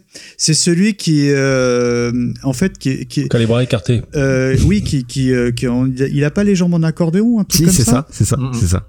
Ah, je m'en souviens. Il s'agrandit, c'est ça. Bah, en Et fait, il est censé, lui- censé sauter, mais la figurine marche pas Ah oui. très bien pour ça. Et lui, sa D'accord. petite histoire, et puis euh, il se balade, il, euh, c'est un- une sorte d'ermite qui était, euh, qui a un sale caractère et qui euh, et voulait exploser toutes les personnes qui croisaient son chemin. Et dans le mini comics, euh, il croise euh, He-Man et il, euh, il lui rentre dedans, et puis finalement ils finissent par faire la paix, ils deviennent, ils deviennent copains. Classe. Mais c'est un couillon dans le dessin animé. Oui, oui, en fait, on sent qu'il a des dommages cérébraux à cause des coups qu'il se prend. Mais c'est, c'est, c'est drôle. Et je m'en souviens pourquoi? Parce que bah on parle depuis tout à l'heure que les, les jouets sont quand même faits sous des moules communs. Lui, c'est un moule euh, tout seul. Enfin, il y, en ouais. a, il y en a pas deux comme lui de Non, mémoire. non, non, et en plus ils l'ont bien dit dans les documentaires, qui était, c'était une des rares exceptions avec Orko, euh, d'un personnage vraiment sur un moule séparé. Il y a eu des figurines de luxe. T'en parlais tout à l'heure, Faye. En fait, il y a eu des dérivés, des dérivés de Musclor. Et euh, t'avais des Musclor, mais c'était plus des accessoires. Ils Mm. avaient plus plus d'accessoires. Et par Tu exemple, parles des trucs de torse, non? Euh, alors torses, euh, ceux avec les torses qui changeaient. Euh, mais après, il y en a eu euh, avec euh, un torse métallique ou des trucs comme ça. Il y en a eu un qui avait des, hum, des espèces de petits pétards que tu pouvais mettre dans le corps oh, du excellent. personnage. Et quand il bougeait, en fait, ça faisait clac clac. Oui, Ouais, c'était énorme. Le pétard, tu le mettais où Ça me dit rien du Alors tout, suis en fait, désolé. c'était un peu comme le même principe que les que certaines euh, petites voitures. euh, Alors il me semble Ah que oui, c'est oui, Majorette qui faisait ça ou Hot Wheels. Oui, exactement. Et tu mettais, euh, c'est des, J'en des eu. petits pétards en bande que tu pouvais acheter. Oui, tout Et à ben fait. il y avait ouais, un, ouais. un, un musclor, euh, tu lui mettais des petits pétards de bande dans le corps. Et dès que tu le bougeais, en fait, ça faisait claquer le, ça faisait claquer le pétard. Classe. Et Et c'était, là, euh, ouais, il était génial celui-là. Il faisait de la et fumée par- et tout, c'était énorme. Et par rapport aux gammes de jouets, en gros, c'est genre série 1, série 2, série 3. enfin, Euh, euh, là, c'était euh, une des dernières séries, ouais. C'était, alors, le, que je me souviens, Musclor Tonnerre, c'est 85. Les maîtres de l'univers présentent Musclor Tonnerre et Skeletor Paralysor. Skeletor Paralysor paralyse tous ceux qui lui résistent. Paralysé. Qui peut l'arrêter? Musclor Tonnerre. Son arme, le tonnerre. Foudroyant. Musclor Tonnerre, la puissance invincible du tonnerre contre Skeletor Paralysor. Ne ratez pas le combat sans pitié des deux héros des maîtres de l'univers. D'accord. Ouais. En gros, il y a eu combien de séries? T'as une idée comme ça? Euh, c'est allé de 1981-82, parce que la première série est sortie en deux Ouais. fois, et jusqu'en 87, du coup, euh, cinq séries.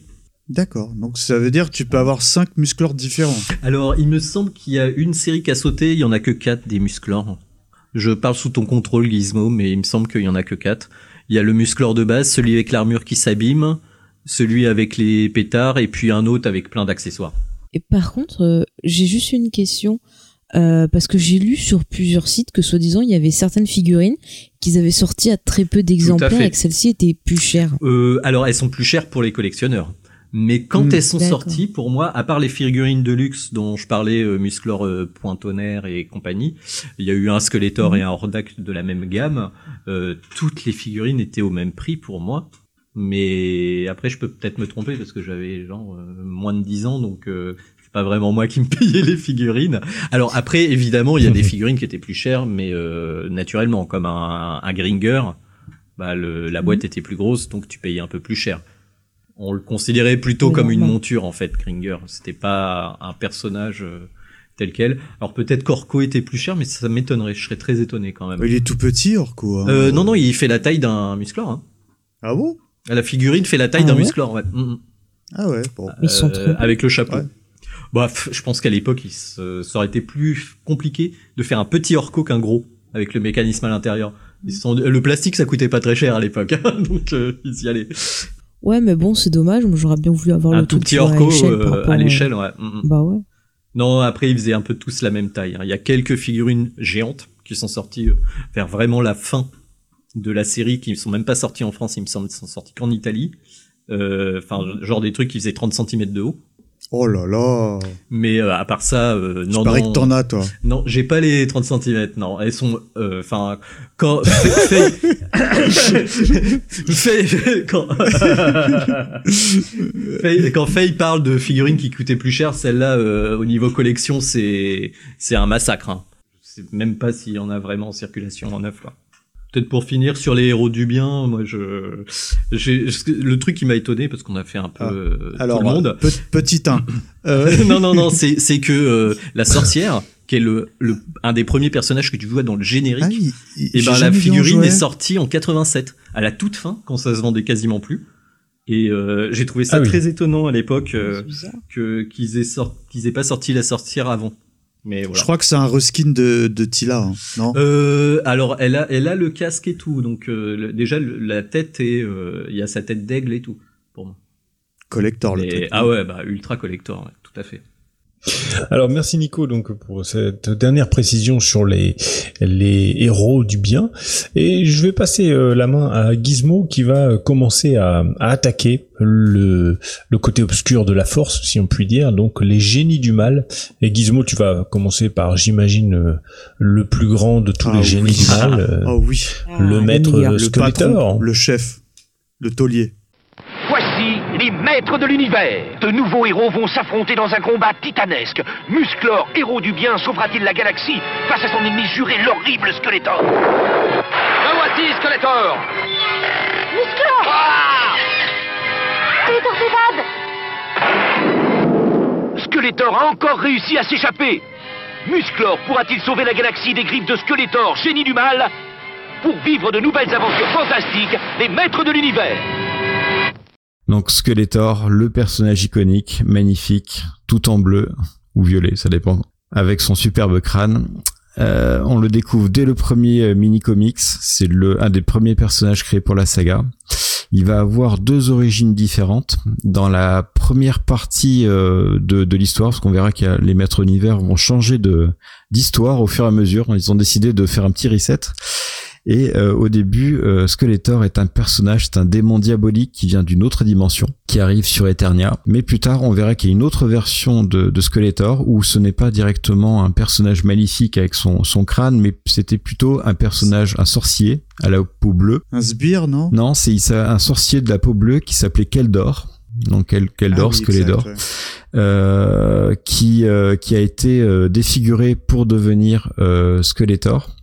Il y a même euh, un, mini comics qui précisait qu'éventuellement euh, Keldor euh, aurait un lien de parenté avec Randor. Et ce qui va être d'ailleurs confirmé si quand on va parler après de la du reboot qui a eu lieu dans les années 2000 où vous voyez clairement Keldor donc le, le Skeletor bleu qui va se faire défigurer pour venir le Skeletor qu'on connaît aujourd'hui. Mais dans la version des années 80, c'est un personnage d'une autre dimension, un très puissant sorcier. Et euh, comme euh, Musclor avec son, son tigre Gringer ou le tigre de combat, lui, il a exactement la même chose qu'autant faire des économies, mais cette fois-ci, il n'est pas vert, il est violet. Violet, violet. Mais par contre, c'est le même, Il est légèrement floqué. légèrement. Ouais, il a pas de casque. Je me souviens plus. euh, Ah, dans le il est, il est super classe, moi, je trouve. Il arrive tard, Il est très très beau. Non, non, il est alors, quasiment au début, hein, non, Mhm. Dans le dessin animé, je sais plus. Bah, un petit peu eu de mal à les réviser, on en reparlera après. Mais Et euh, Skeletor, donc euh, il y, a, il y a pas mal de de de- d'arcs sur les, les les comics où euh, il est euh, en, en conquête permanente du, du château des ombres, mais sinon il a son repère qui est euh, la montagne du serpent, donc avec un énorme serpent tout en haut qui crache de de la lave par la par la bouche et euh, qui va donner lieu donc à, à une figurine. Donc Skeletor, le, le maître le maître de l'ennemi juré de He-Man de quoi, Musclor en français, Musclor en français. Euh, parmi les autres personnages, on a en fait les tout premiers qui sont vraiment les, les, les iconiques que tout le monde que tout le monde connaît. Vous avez euh, Beastman, alias le monstre, qui va avoir euh, son pendant gentil. J'en ai parlé euh, juste avant la version Ah bon la version verte floquée. Alors Beastman, c'est un personnage rouge, c'est un espèce de gorille qui est vraiment, euh, c'est vraiment le disciple euh, violent et euh, totalement dévoué à Skeletor. C'est, il est un peu idiot. Euh, un peu beaucoup. hein. Complètement. il a un strabisme Ouais. convergent. il, est- il est assez idiot. Il a un- en arme, il a un fouet, mais il n'est pas toujours euh, utilisé.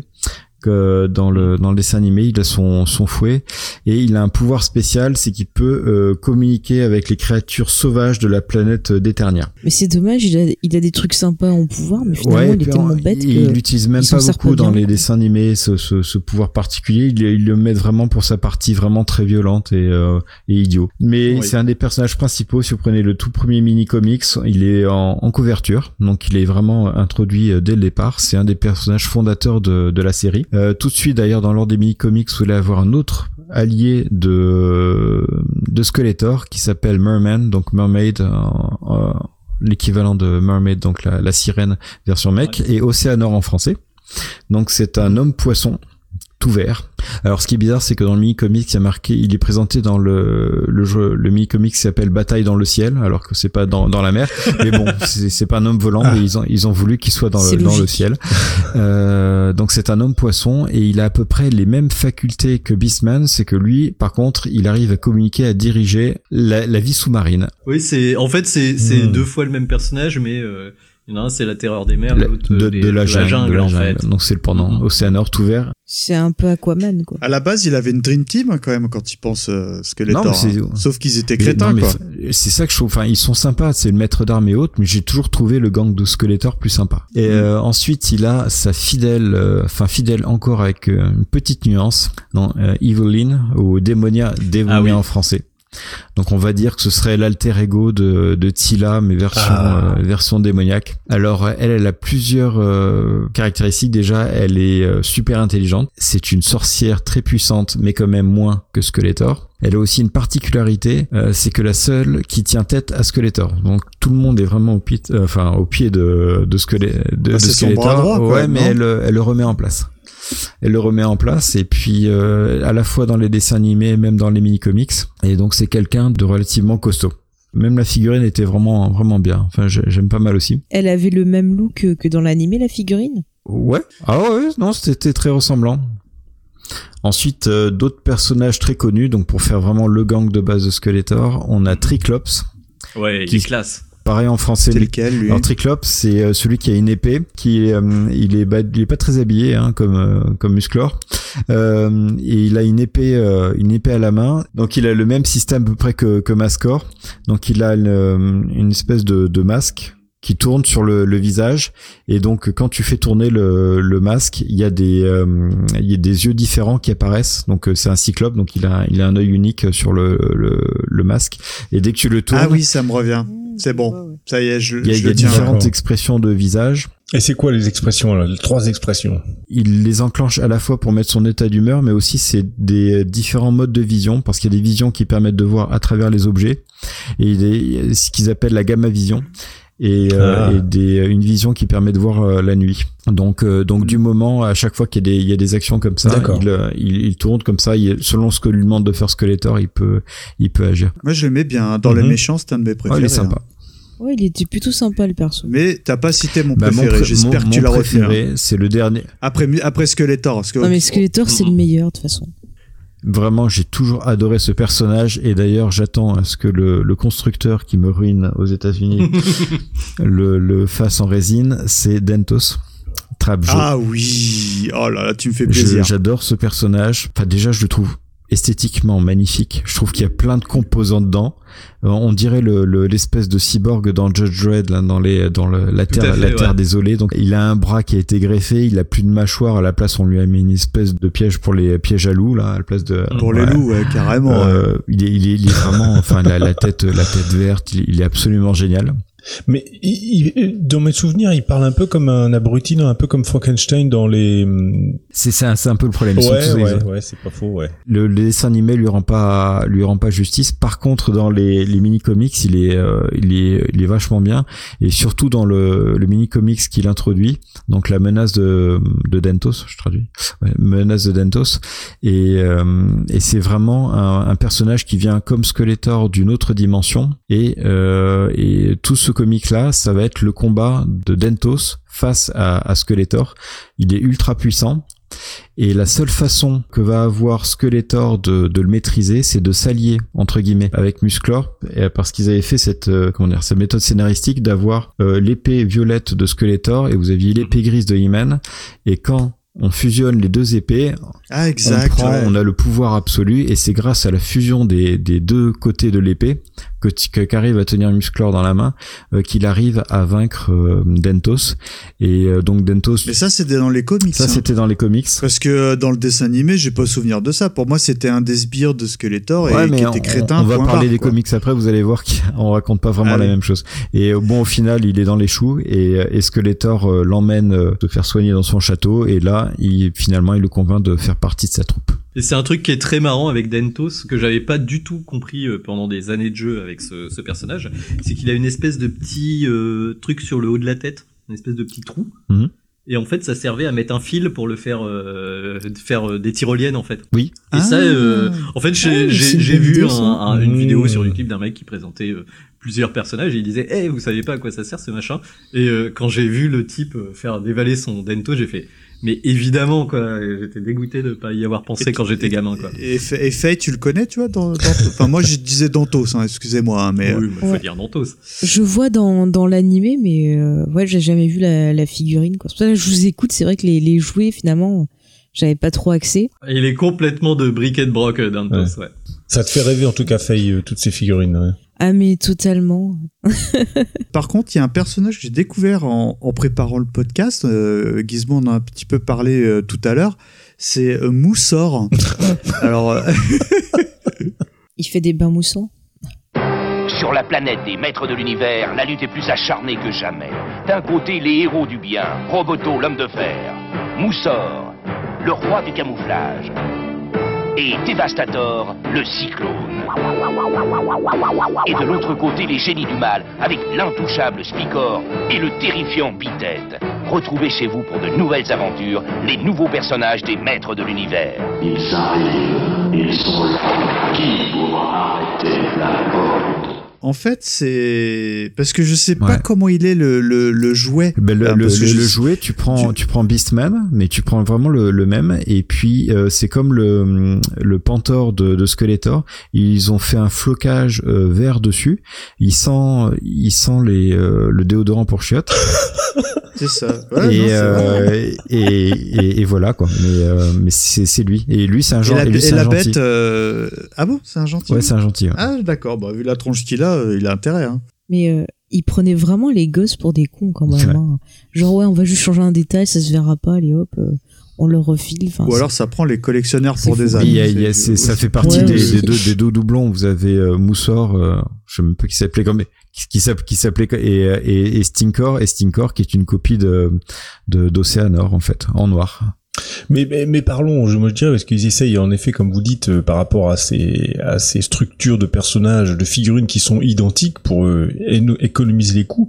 Est-ce que euh, finalement ils essayaient, comme vous dites, de ils essayaient pas de d'entuber tout le monde et du coup ils ont décidé de sortir Fisto? Je, pose la question, je pose la question parce que Fisto, faut quand même, faut, faut quand même Fisto aller, est quoi. un gentil, monsieur. ne fais pas ça. C'est vrai c'est. sans déconner. c'est lequel Fisto Fisto, Fisto, quoi. Fisto, il a une barre, il a il a un point en métal. Quoi, voilà, voilà. les auditeurs, encore une fois, là, je fais un peu. euh, N'hésitez pas à venir commenter, mais bon, là, je, évidemment, j'ai regardé un peu les gammes qui se faisaient, mais dans mes souvenirs, je m'aperçois, et apparemment c'est un peu votre cas, que les, les gammes qui nous ont marqué, c'est les premières finalement. Enfin, les, les plus emblématiques peut-être. quoi. Par exemple, je m'en souvenais plus là, je, je sais pas dans quelle catégorie il se place, mais euh, des espèces de l'homme abeille là, celui que tu revois dans les Simpsons. Là. que tu revois dans les Simpsons. le Mexicain là, qui est Non, mais- que comique. là. Ouais, Ah non, c'est trop. C'est euh, Bu- Buzz. Et Nico, euh, tu m'as, Ouais. je t'ai envoyé quelques petites photos de là des figurines Mhm. que j'avais. Euh, et et j'ai j'ai oublié, tu me l'as déjà dit, mais j'ai j'ai une sorte de homme, pardonne-moi, euh, face serpent. Enfin, je sais pas dans quel dans quelle gamme. Euh, c'est un génie du, du mal, hein. c'est un méchant de, c'est un copain Ah. de Skeletor. Fangman. Euh, c'est ah non, c'est Lézor, Lézor. ouais, euh, qui s'appelle Whiplash en, en anglais. Et euh, en gros, il a une espèce de grosse Je tiens à porter plainte contre Mattel parce que cette queue ne tenait pas, elle s'est déchirée tout Oui. de suite. La mienne est déchirée, euh, celle de Mikado est déchirée. Ouais, en fait, c'est euh, comme si tu voyais un, un moule classique des maîtres de l'univers avec une petite extension plastique. Mhm. Et euh, bon, celle que j'ai, euh, ouais, à mon avis, en, en bon état, tu dois pas en avoir beaucoup, hein, parce que le mien aussi, il est défoncé. hein. Ouais, ils sont tous défoncés malheureusement. Voilà quoi. Bon, alors entre le frein de Lézor qui est euh, qui casse tout le temps, euh, Webster, Jitsu, euh, Fisto, Bourdon, euh, Moussman, euh, Triclops, Dantos. Et quand on dit tout ça à la suite, on se dit quand même, euh, pff, ça fait mal. hein. Il y a un problème ouais, Euh, dans ouais, cette ouais, série. là, marketing, On n'a pas ouais. parlé de, de, de Devastator, Pokémon, en fait. Roboto, Bitette, très intéressant. Puantor, enfin, non mais sans déconner, enfin, Picor. Non, Bonjour, je m'appelle Puantor de la gueule. Il y a pas un insector, je sais pas quoi aussi, éléphantor, hein, on en a vaguement bah parlé. Enfin, c'est bon, voilà, ils ont complètement craqué quand même sur les noms. Euh, Est-ce qu'il y a encore euh, parmi euh, parmi vous, euh, on va dire euh, un ou deux personnages euh, dont vous voudriez euh, parler? Absolument Est-ce qu'il y a quelqu'un qui voudrait parler de- d'un ou deux personnages? Bah, sur sur les méchants, moi personnellement, euh, je trouve qu'on a fait pas On mal a fait pas mal le tour, d'accord. Euh, Il y a quand même, euh, euh, moi mon préféré, c'est désolé, euh, mais c'est Cobra Khan. Euh, c'est un homme serpent, bon bah voilà, euh, mais qui n'est pas dans le groupe des hommes serpents dont on va parler juste après. Ce- celui qui crache du serpent. De, du- de l'eau, venin. ouais, tout à fait. Alors, en on va fait, dire que c'est des hommes marmottes. en, en fait, euh, ce, qui est, ce qui est marrant, en fait, c'est, c'est le personnage. Il a un corps, enfin, il a euh, des bras, des jambes classiques de Musclor, mais son corps, en fait, c'est une sorte de vaporisateur. euh, vous savez, comme pour euh, vaporiser les plantes, quoi. D'accord. Ouais, ouais, ouais. Et du coup, on met un peu d'eau dedans, et euh, je trouvais, enfin, moi, euh, à l'époque, j'avais trouvé ça, Ça avait génial. un petit quoi, la plus, première- quoi. Carrément, ouais. Enfin, ils étaient tous un peu pareils. euh, Enfin, voilà. Et celui-là, il avait vraiment la- le petit gadget d'action euh, qui fait que, il, voilà, il sortait vraiment du lot euh, Ah, il se de tous les autres. ouais. Ouais, ouais, ouais. Alors pour terminer sur les personnages, il y a euh, Nico, toujours lui, euh, parce qu'il est très Mhm. très euh, prolifique hein, sur les maîtres de l'univers, qui va nous parler de Hordak et les hommes serpents, c'est ça? Aujourd'hui, une nouvelle menace guette les maîtres de l'univers. Mais qu'est-ce que c'est? Je suis Hordak et ceci est ma horde. Sansor, la fantôme, la répugnante Mantena et le bestial Chrysler. Mais Hordak, souviens-toi, j'étais ton ami. Hordak n'a pas d'amis en dehors de la horde. Laissez-moi partir. ah, trop tard La horde, les nouveaux personnages des maîtres de l'univers. Alors ça, en fait, euh, on va commencer par la Horde. Donc la Horde, en fait, c'est un peu l'histoire d'une restructuration d'entreprise. Euh, en effet, euh, pendant pendant trois années consécutives, Skeletor est l'ancien employé du mois. Euh, il est à bout. Hein, il arrive plus à obtenir ses objectifs. ses objets, ses équipes enchaînent les échecs. Et donc le groupe management, parce qu'il y a il y a une force maléfique au-delà, de- au-dessus de Skeletor, pense à faire une fusion de branches avec la Horde de ch- de chez Eteria en face, afin de le remotiver. C'est donc euh, l'arrivée de Hordak, un jeune loup dans l'ongle. Et c'est là Euh, qu'on apprend, ouais.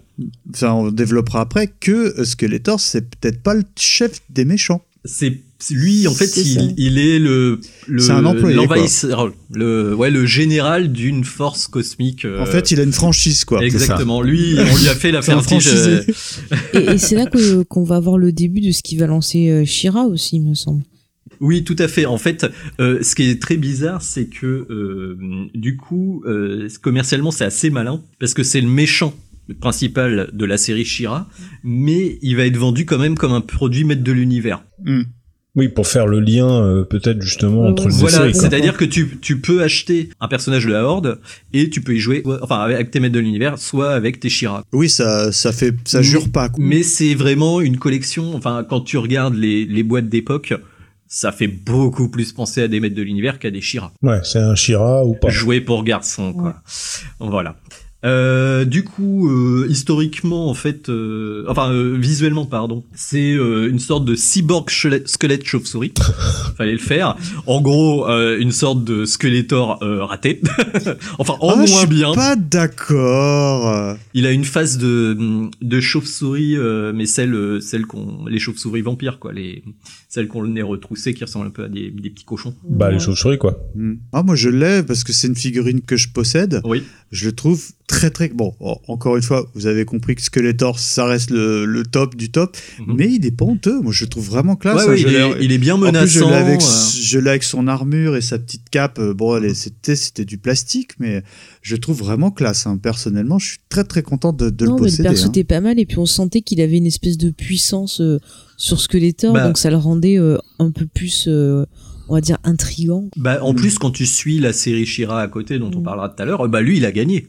Il a gagné. C'est-à-dire que dans la, bah, Mm. dans, dans le monde euh, parallèle D'Eteria, euh, ouais. d'Eteria, euh, de, dans lequel vit Shira, D'accord, ah oui. euh, bah, Shira, en fait, c'est, une, une sorte de résistance qu'elle mène. qu'elle mène. D'accord. Euh, Hordak, il a gagné, il a son armée de robots. C'est, euh, on peut le dire assez facilement, c'est une sorte de Dark Vador. Il ah, a, ah ouais, euh, ah ouais, ouais. il a- carrément. Il a euh, bon, il est élu à la, à la tête d'une bande de bras cassés comme Skeletor, quoi, avec euh, tous ses petits copains. Mais il a aussi des guerriers euh, robots qui font euh, une sorte de troupe. euh, voilà, il, il a des troupes de guerriers. Il a pas que des lieutenants.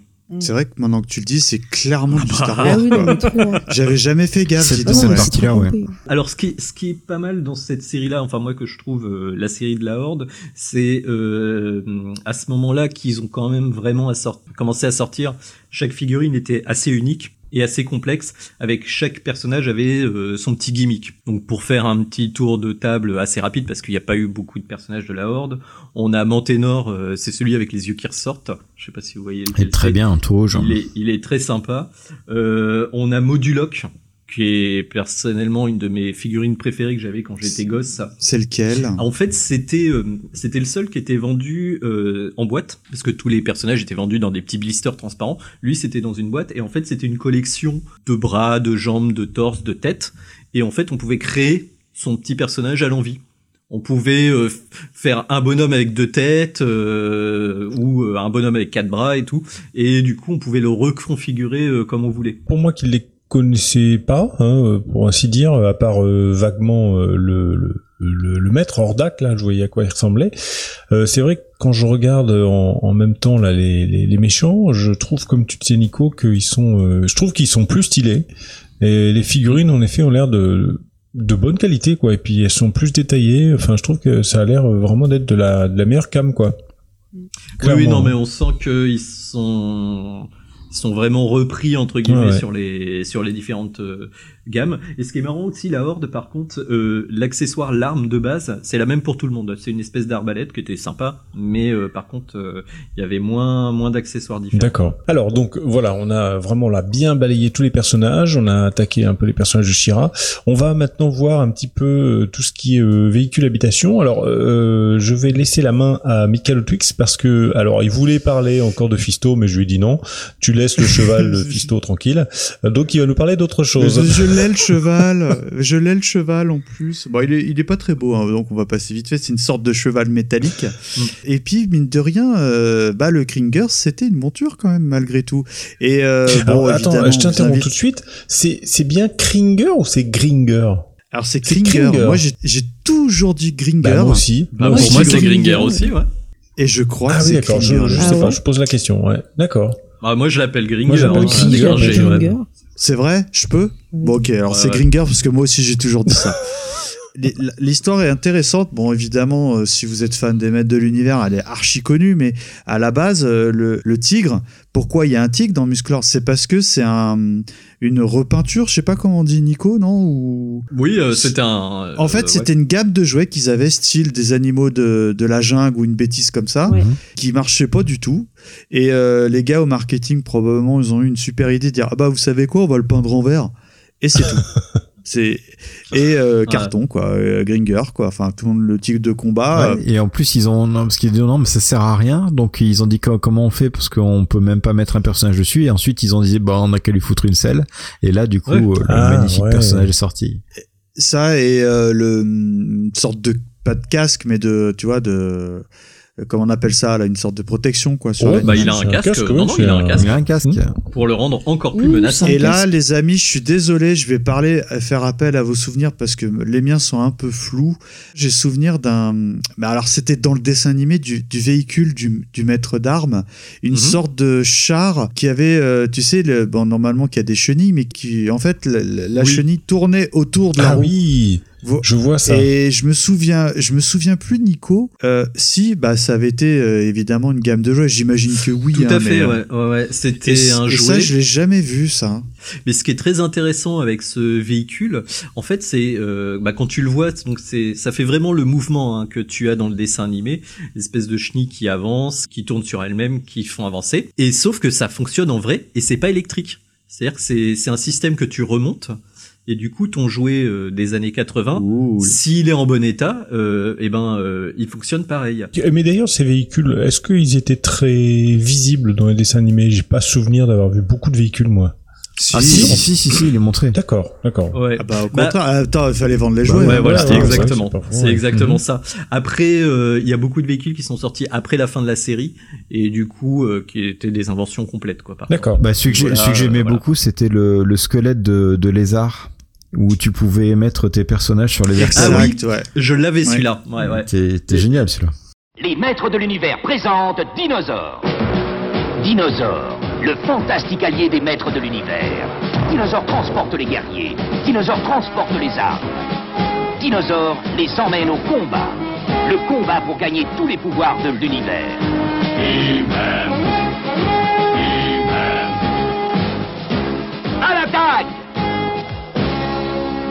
Ils arrivent, ils sont là.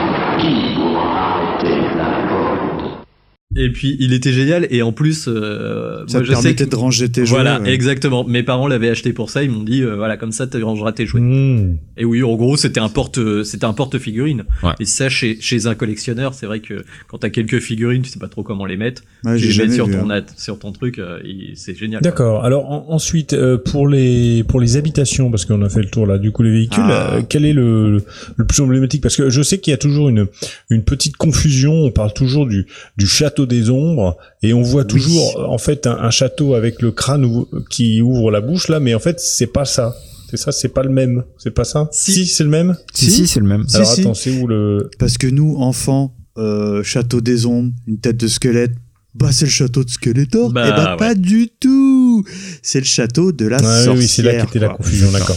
Hmm. Et, euh, et l'autre château auquel tu fais référence, euh, là je pars encore une fois sous le contrôle de mes amis, mais c'est le château de, de Skeletor, Hmm. euh, qui Le avait une fameuse Ah, voilà, et je crois que notre ami Sirf l'avait. Il, en- il me semble qu'il en a déjà parlé en, Euh, c'est possible, oui.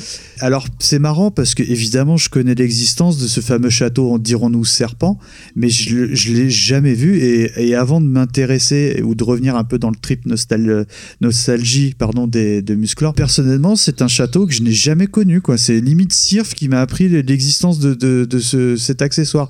En revanche, euh, j'avais le fameux copain que j'évoquais un petit peu en début d'émission qui avait beaucoup, beaucoup de jouets Musclor. Mhm. J'adorais jouer chez lui, je m'en souviens vraiment très, très bien. Et euh, bah, on s'amusait, comme je l'ai dit, à faire couler le slime sur le- dans le château et tout. Ce qui était une très mauvaise idée en soi, parce que pour le nettoyer, au secours, quoi. Et, euh, et je me souviens plus, il me semblait qu'il s'ouvrait en deux, ce château. Ils, ils sont Euh, tous en deux. ils s'ouvrent Ouais, ils tous deux en deux. ouais. et qui était euh, très très joli esthétiquement. hein. Euh, Dans le reportage, que, un des reportages Netflix, limite chaque château est, est unique parce que la peinture, elle est bon pas manuelle, mais euh, ah bah si si, peux- si si c'était c'était fait à la bombe Mhm. et euh, du coup chaque château a son coup de peinture à la bombe petites imperfections, Et unique. tout ça, quoi. ouais Mm. tout à fait ouais Ah mais il me faisait rêver ce château. Enfant, dans le dessin animé, il était emblématique, mais je trouve que le jouet l'est tout- l'est plus parce que visuellement, il tabassait quoi. il Après, je vous énorme, cache quoi. pas que j'en ai pas revu depuis euh, X années, mais visuellement, je trouvais que c'était esthétiquement parlant, il était, il était réussi. Alors je mets au-delà de ça, c'était la boîte. La boîte était magnifique. Je rêvais de la boîte. Enfin, je les ai eu les châteaux, mais la boîte me faisait rêver dans la dans la Dans le magasin, ouais. C'était magnifique. mais moi je regardais dans les magasins et tout, je rêvais devant, tu vois. Enfin, Après, c'est vrai que comme tu disais tout à l'heure, euh, le fait que qu'il s'ouvre, c'est quand même quelque chose de bien aussi pour jouer quand on est enfant, quoi. Les, tous ces toutes ces choses qui peuvent s'ouvrir, en fait, ça, ça laisse vraiment un espace de jeu finalement délimité, qui est vraiment intéressant pour l'enfant, je trouve. Oui, et puis le le- l'aspect diorama est, est chouette Voilà, quoi. voilà, en plus, complètement. euh, c'est vrai que même maintenant, euh, quand t'as, euh, quand tu regardes des collections de collectionneurs de jouets, euh, dans le fond, euh, tu vois le château des ombres ouvert. Euh, ouais, la vache, c'est quand même super impressionnant. Ouais, c'est vrai. C'est vraiment sympa. Et ça m'étonne, tu parles pas euh, du euh, du slime pit. C'est gratuit. Ça coule, ça tient dans la main, c'est le slime. Pour l'achat d'un personnage ou accessoire des maîtres de l'univers, un pot de slime gratuit. Si vous ne le trouvez pas en rayon jouet, appelez le 30 66 75 75. Qu'est-ce que c'est, Nico? Alors le slime pit en fait c'est bon on parlait du tu parlais du, justement du slime hein, qui était l'arme de Hordak enfin une des Bien armes sûr. euh, nombreuses de Ah, Hordak. c'était dans, dans l'univers d'Ordak Oui, c'était c'était Hordak. Et en fait, euh, le truc scénaristique sur euh, sur le slime, c'est que euh, en gros, Hordak enduisait euh, ses ennemis de slime et ça devenait des esclaves. Mm. C'est ça le slime. En fait. Classe. Voilà. Et du coup, ils ont sorti un, un jouet euh, que j'ai eu à l'époque, qui était une sorte de mini château, parce que justement celui-là se dépliait pas. Ça consistait en euh, une espèce de muraille avec un crâne sur le dessus et une main qui pivotait qui permettait d'enfermer un, un musclor, enfin n'importe quel personnage, et tu Mm. mettais le slime dans la tête et le, le slime coulait par la bouche. Oui, le château d'Ordak en fait. Non, il y a Non, le château d'Ordak. Ouais, ouais, c'est encore autre chose. Parce qu'on mettait la main dedans pour faire la gueule. Oui, alors ça c'était, euh, t'avais un espèce de marionnette à main avec un serpent, mais ça c'est le château d'Ordak, et t'avais ce qu'ils appelaient le slime Ouais, je le vois en qui photo était un là. plus petit euh, jouet. Ouais, ouais. Mm. qui s'appelait le piège infernal de mémoire. Et, euh, et ce qui est marrant, euh, du coup le slime était phosphorescent, ça on l'a pas dit non plus. Ouais. Oui. Et du coup, quand il jouait, Ouais, ouais, quand il jouait, t'éteignais la lumière dans la chambre et là, t'avais un effet de dingue sur ton musclore Ah, euh, et mutant. il collait euh, bien au plafond aussi, le slime. Ouais, ouais, ah, bah, bah ça, euh, t'en Hein trouvais On- dans tous les interstices de toute ta pièce. Ah, mais quand il pense, c'était quand même assez dégueulasse comme, euh, comme. Bah, Ah, c'était un, un- incroyable de donner ça à jouer à des enfants. On a tous eu, C'était évidemment. euh, ah bah oui, Tous. oui, oui. Soit avec les Ghostbusters, soit avec les. Oui, les Ghostbusters, il y en avait. Et, et même plus récemment, ce qui est marrant, c'est que ce, ce jouet là, le piège infernal, il a été euh, repackagé pour faire un jouet Harry Potter. Ah bon, Ah bon? Et quasiment le même. Ils ont changé la tête du crâne parce que le crâne était vraiment flippant. Et sinon, euh, t'as un jouet, vous vous regarderiez, vous regarderez euh, Slime Harry Potter, et il y a un jouet euh, appareil avec la main qui se referme sur Harry Potter et qui lui met du slime dessus. Ah ouais. C'est, ça n'a rien à voir avec les bouquins évidemment, mais euh, ils ont repris le principe euh, Ah, c'est marrant ça. tel quel quoi. D'accord. Ok, donc bon bah voilà, là on a on a bien cadré euh, vraiment euh, tous les les jouets, on a fait beaucoup de liaisons euh, avec euh, bien sûr les, la, la série animée. On va juste compléter un petit peu par euh, quelques informations supplémentaires précisément sur la série les séries animées et je vais donner redonner la parole à Nico pour qu'il nous fasse un petit euh, un petit balayage rapide de cette série euh, originale.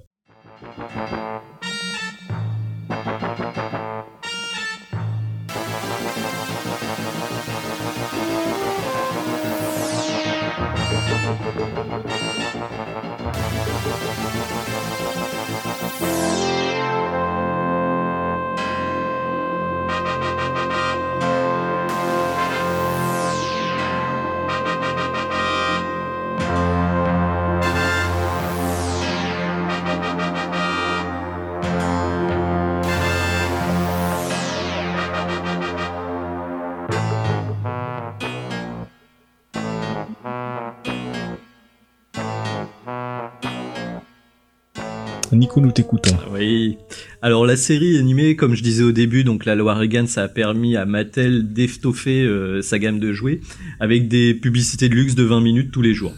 Euh, faut en effet un peu envoyer du lourd hein, pour contrer un blockbuster comme Star Wars. Donc au début, on a des mini comics dans les blisters, des jouets, des livres. Mais là, faut vraiment taper plus fort. C'est pour ça que Mattel va commissionner Filmation pour créer rapidement et pour pas trop cher une série animée avec des épisodes réguliers. Ce qui a quand même donné 130 épisodes en moins de 14 mois. Donc on peut dire qu'ils ont bien bossé, ça s'est passé aux États-Unis. On en a eu. euh, alors, il y a eu 106 épisodes de doublés. On en a eu euh, 65 qui sont passés en France. Et les autres. D'accord, et le reste est sorti en DVD. Voilà, ouais. Mm. Eh ben, si vous voulez, j'ai même Ah une bah, anecdote, comme ça on peut la placer tout de suite, Ah, parce vas-y, que Bon, les amis, comme d'habitude, vous savez que je suis très branché euh, doublage. Est-ce que vous savez qui double euh, le prince Adam à slash Musclor Euh, Bah, Euh, c'est bah oui, c'est une voix qu'on connaît tous. C'est Philippe Ouais. Auguste, euh, aka Capitaine Flamme, Ken, etc. euh, Qu'on a reçu. Qu'on a reçu, ouais. Et Edgar de la Cambriole, qui est cher à mon cœur, on en fera un podcast, hein, Mhm. c'est sûr. Et bah, euh, faut savoir, c'est quelque chose que j'ai découvert en préparant que euh, ils avaient donc refait les doublages pour les sorties DVD de 2003. Non. Et en fait, Auguste, il refait son fameux Par le pouvoir du crâne ancestral. Et on va s'écouter tout de suite un petit extrait et on en discute juste après. Très bonne idée.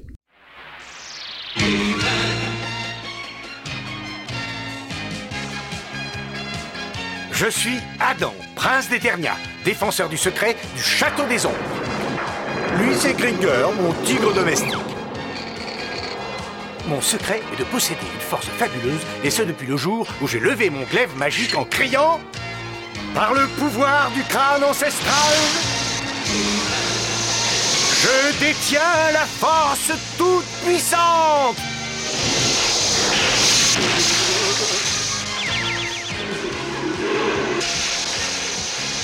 Gringer se transforme alors en tigre de combat. Et moi, je deviens Musclor, l'homme le plus fort qui ait existé jusqu'ici. Les seuls à connaître mon secret sont la sorcière, le maître d'armes et Orko. Ils m'aident tous les trois à défendre le château des ombres contre les forces du mal.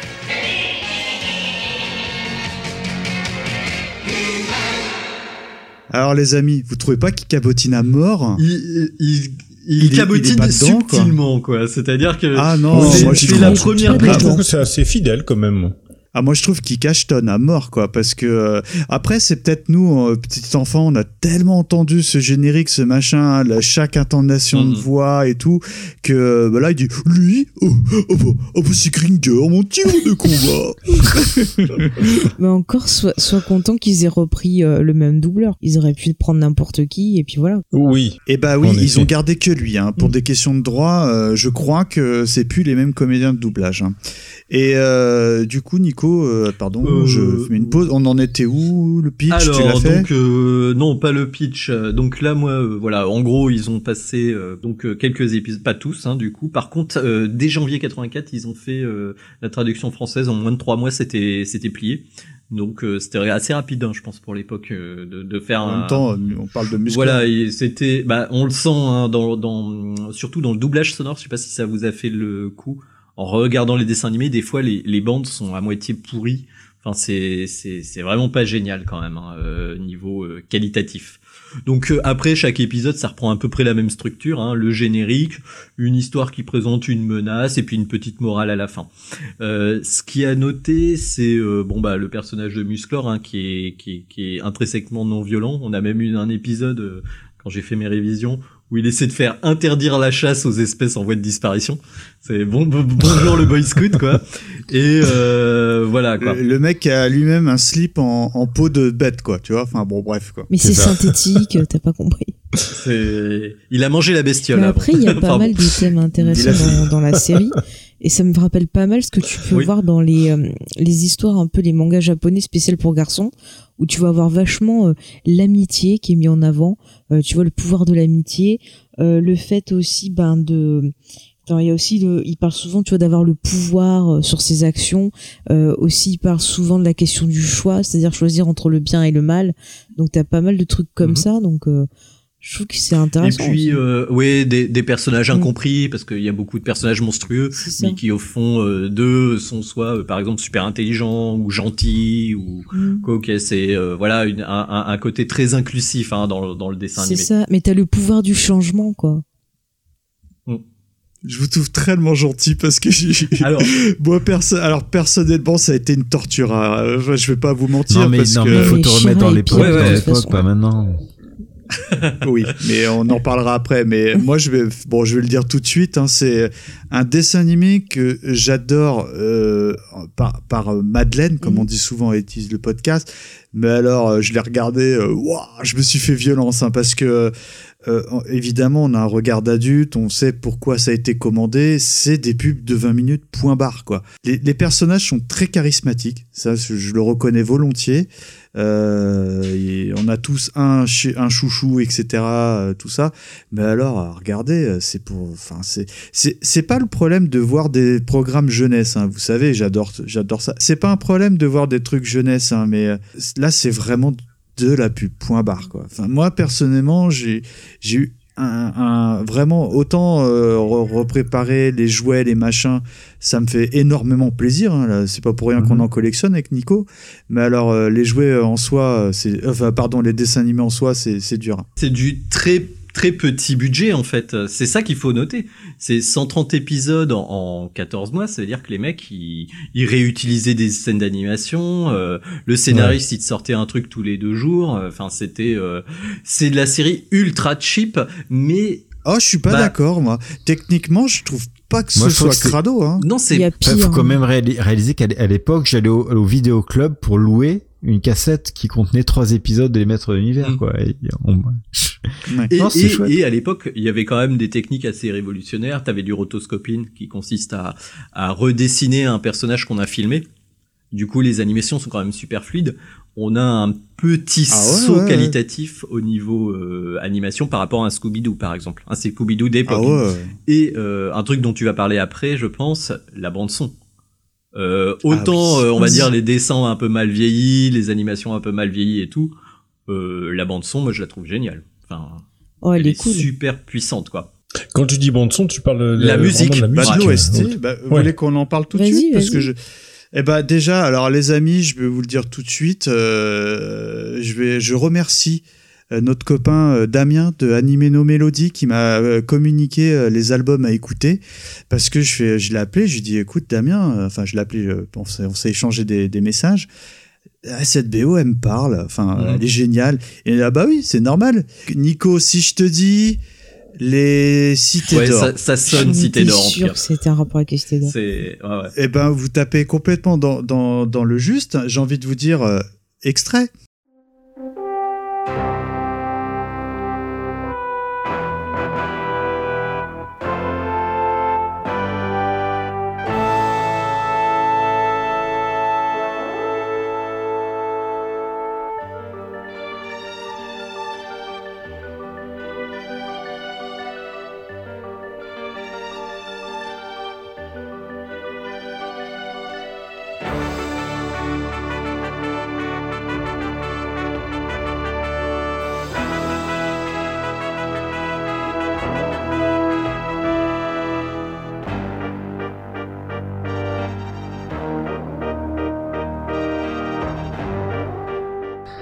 Vous l'aurez reconnu, on a vraiment l'impression d'écouter une musique des cités d'or. Et ça, c'est pas anodin parce que J'avais jamais remarqué. Ah, je suis fait la Ouais, ouais, réflexion ouais. en revoyant la série, quoi. Les, les nappes sonores sont très particulières et sont vraiment euh, de qualité. quoi, Je, contre, je vous hein. cache pas que pour avoir énormément éch- échangé encore une fois avec euh, Damien, on s'interdit pas de faire un numéro juste sur cette OST comme on l'avait fait à l'époque pour les cités d'or parce que euh, D'accord. Euh, pour avoir bien bien bien écouté euh, et parcouru l'OST, eh ben, elle, est, elle est très bonne. Déjà, elle se suffit à elle-même, c'est ce qui fait pour moi une bonne musique tout court. Mhm. Et en plus, euh, chaque musique est euh, intimement liée à une, soit une situation, soit un personnage. Euh, un peu comme dans les Cités d'Or, hein, j'ai envie de dire. Et devinez qui est aux commandes de ça? Les Le fameux Haïm Saban et Noam. Chouk Chou- et Stéphanie de Monaco et Chouki Lévy. Donc euh, oui, euh, en effet, on est complètement euh, dans le thème. Je me demande même, je creuserai d'ici là. Damien nous corrigera s'il n'y a pas des musiques de Musclor ou des Cités d'Or qui ont été utilisées euh, dans l'un et l'autre. Ouais. Ah, moi, je vrai. me suis fait la réflexion. Je sais plus dans quel épisode c'était. À un moment, je me suis dit, putain, on dirait vraiment une musique des Cités d'Or. euh, mais euh, vraiment, tu vois, le morceau qui aurait été pris et mis dans, euh, dans l'épisode. Mais j'arrive pas à me rappeler lequel. C'est dans les premiers, il me semble. Ils ont fait, ils ont fait plein de choses. Hein. Ulysse 31, les mystérieuses cités d'or, oh la vache, les mini vache. Ah oui, c'est vrai, j'avais oublié. En tout cas, ouais, cette musique, euh, sincèrement, elle est de très très très haute voltige. Bah c'est simple, vous, vous adorez la musique des Cités d'Or. C'est obligé, c'est une extension. C'est exactement les mêmes nappes, les, comme l'a dit Nico, les mêmes, les mêmes quoi. Sauf qu'ils ont laissé la bande à côté du radiateur et des fois elles zozotent un peu quoi. Mais bon, à part ça. Ah ouais, mais moi j'ai écouté des Oui, tu trucs les en, as HD. ouais. euh, Mais c'est comme ça qu'il faut. ouais. Mm. Alors, donc, pour poursuivre sur cette série originale, je vais juste faire un petit tour de table pour avoir l'avis un peu de tout le monde, parce que donc, on a eu Nico, évidemment. On a eu Michael Twix qui nous parle de madeleine, de petits beurre et de gâteau, et moi, ça me donne faim. et on voudrait avoir l'avis, par exemple, de, de Faye. Je ne sais pas, tu nous as rien dit encore, à part ta, Oui. ta peur des Et mon serpents amour et, pour Skeletor. Non, mais moi j'aimais bien Musclor. Je trouvais que c'était assez positif comme dessin animé. Bon après, quand tu le vois avec le réduit, tu dis que c'est un peu vide quand même les histoires. Ils essaient beaucoup de combler le vide. euh, Tu vois, d'étirer leur, euh, leur récit sur 20 minutes. Mais quand même, je trouve que c'est marrant à regarder. Moi, j'ai passé un bon moment à les revoir. Alors bon, euh, est-ce que Gizmo, tu veux dire un, un truc supplémentaire sur euh, la série Alors, animée? moi, je vous l'ai dit, euh, énorme euh, côté affectif quand j'étais jeune. J'adorais, j'adorais cette série. Je préfère garder cette image-là. J'ai le coffret de DVD que j'ai acheté il y a, il y a pas mal d'années. Je pense pas avoir pas pu passer le deuxième CD. Ah oui. J'avoue que j'avoue que c'est un peu dur à regarder, mais euh, voilà, à l'époque c'était vraiment bien. Ah, puis tes enfants sont trop grands maintenant pour euh, avoir l'excuse, parce que moi je les non, ai mais par contre, on s'est- euh, s'est tapé la nouvelle série des années 2000 Ouais. qui est vraiment excellente. Ah oui, on en parlera après, ouais. Parce que moi, je les avais revus euh, plus euh, longuement quand mes enfants étaient plus jeunes. Bon, si s'ils veulent les voir, euh, je, me poserai à côté d'eux, ça me dérange pas. Mais j'aurais pas la démarche comme Gizmo d'aller prendre les DVD et de les regarder. Mais grosse Madeleine quand même. Ok, bon. Moi, personnellement, j'ai jamais trop aimé les dessins animés déjà à l'époque, donc maintenant, j'ai Ah, pas essayé bah d'en regarder. Ah bah que non, sinon, euh, euh, là non. Hein. Ça allait être très dur. Alors, on va clore sur ce passage-là et on va rapidement passer euh, pour présenter quand même le, le c'est une sorte de spin-off, on peut dire. C'est un spin-off, C'est un spin-off. Hein. Ah ouais. Voilà, on passe sur euh, Shira Shirapa. Donc euh, c'est Mikado Twix qui va Ah, nous parler. Jeu. Il est fou ce mec. C'est pas bien. Non mais oh.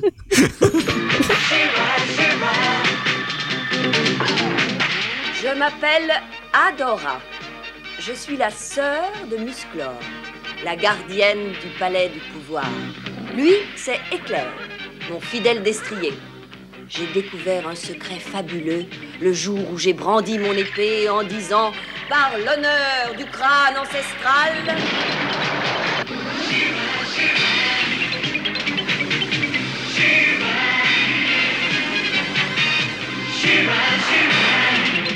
Je détiens le pouvoir. Nous sommes peu nombreux à partager ce secret. Il y a entre autres Madame Raz et Serenia. Tous ensemble, nous luttons avec les rebelles pour chasser définitivement les forces diaboliques de Hordak.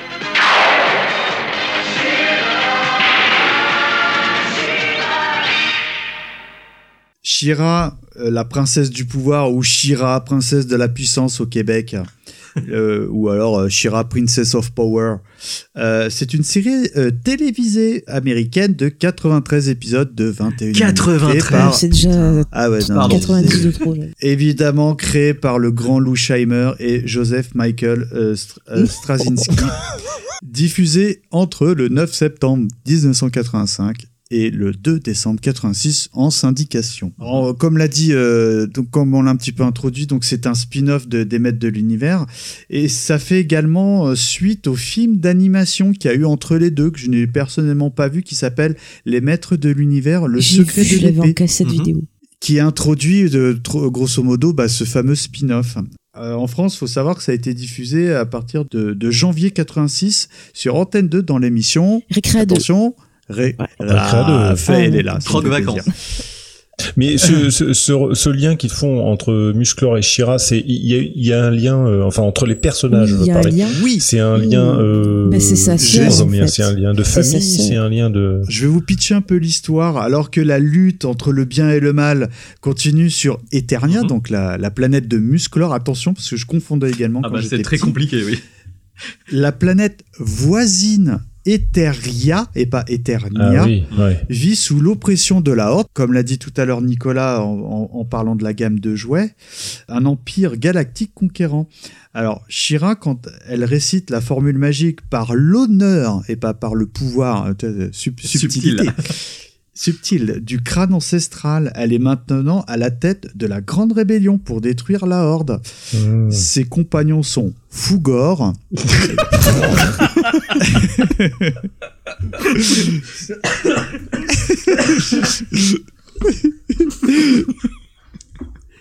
Serenia, Madame Raz. Ma- Madame Raz, c'est un rip-off de, de Orko, mais, mal, mais avec un visage, et ça gâche tout. Ah ouais, elle est, elle est Elle insupportable, est celle-là. Orko, elle est, il a déjà un beau level, mais elle, euh, Oh, c'est pire. avec son vieux chapeau pourri. Et le dernier, Grand Espoir, qui euh, s'appelle Je sais pas, et qui sont les seuls à connaître son secret. Alors, euh, vite fait, les origines de Shira ont, ont été dévoilées dans le film euh, que j'ai évoqué un peu avant. Donc, bébé, Adora fut enlevée à ses parents par Hordak et son élève Skeletor. Euh, Ah. Le maître d'armes parvint à arrêter Skeletor, qui lui avoua la fuite de Hordak vers un autre monde. Skeletor, considéré donc comme un traître, est resté sur euh, Eternia pour ensuite combattre Musclor, enfin tout ce qu'on a raconté et tout ce qui s'ensuit quoi.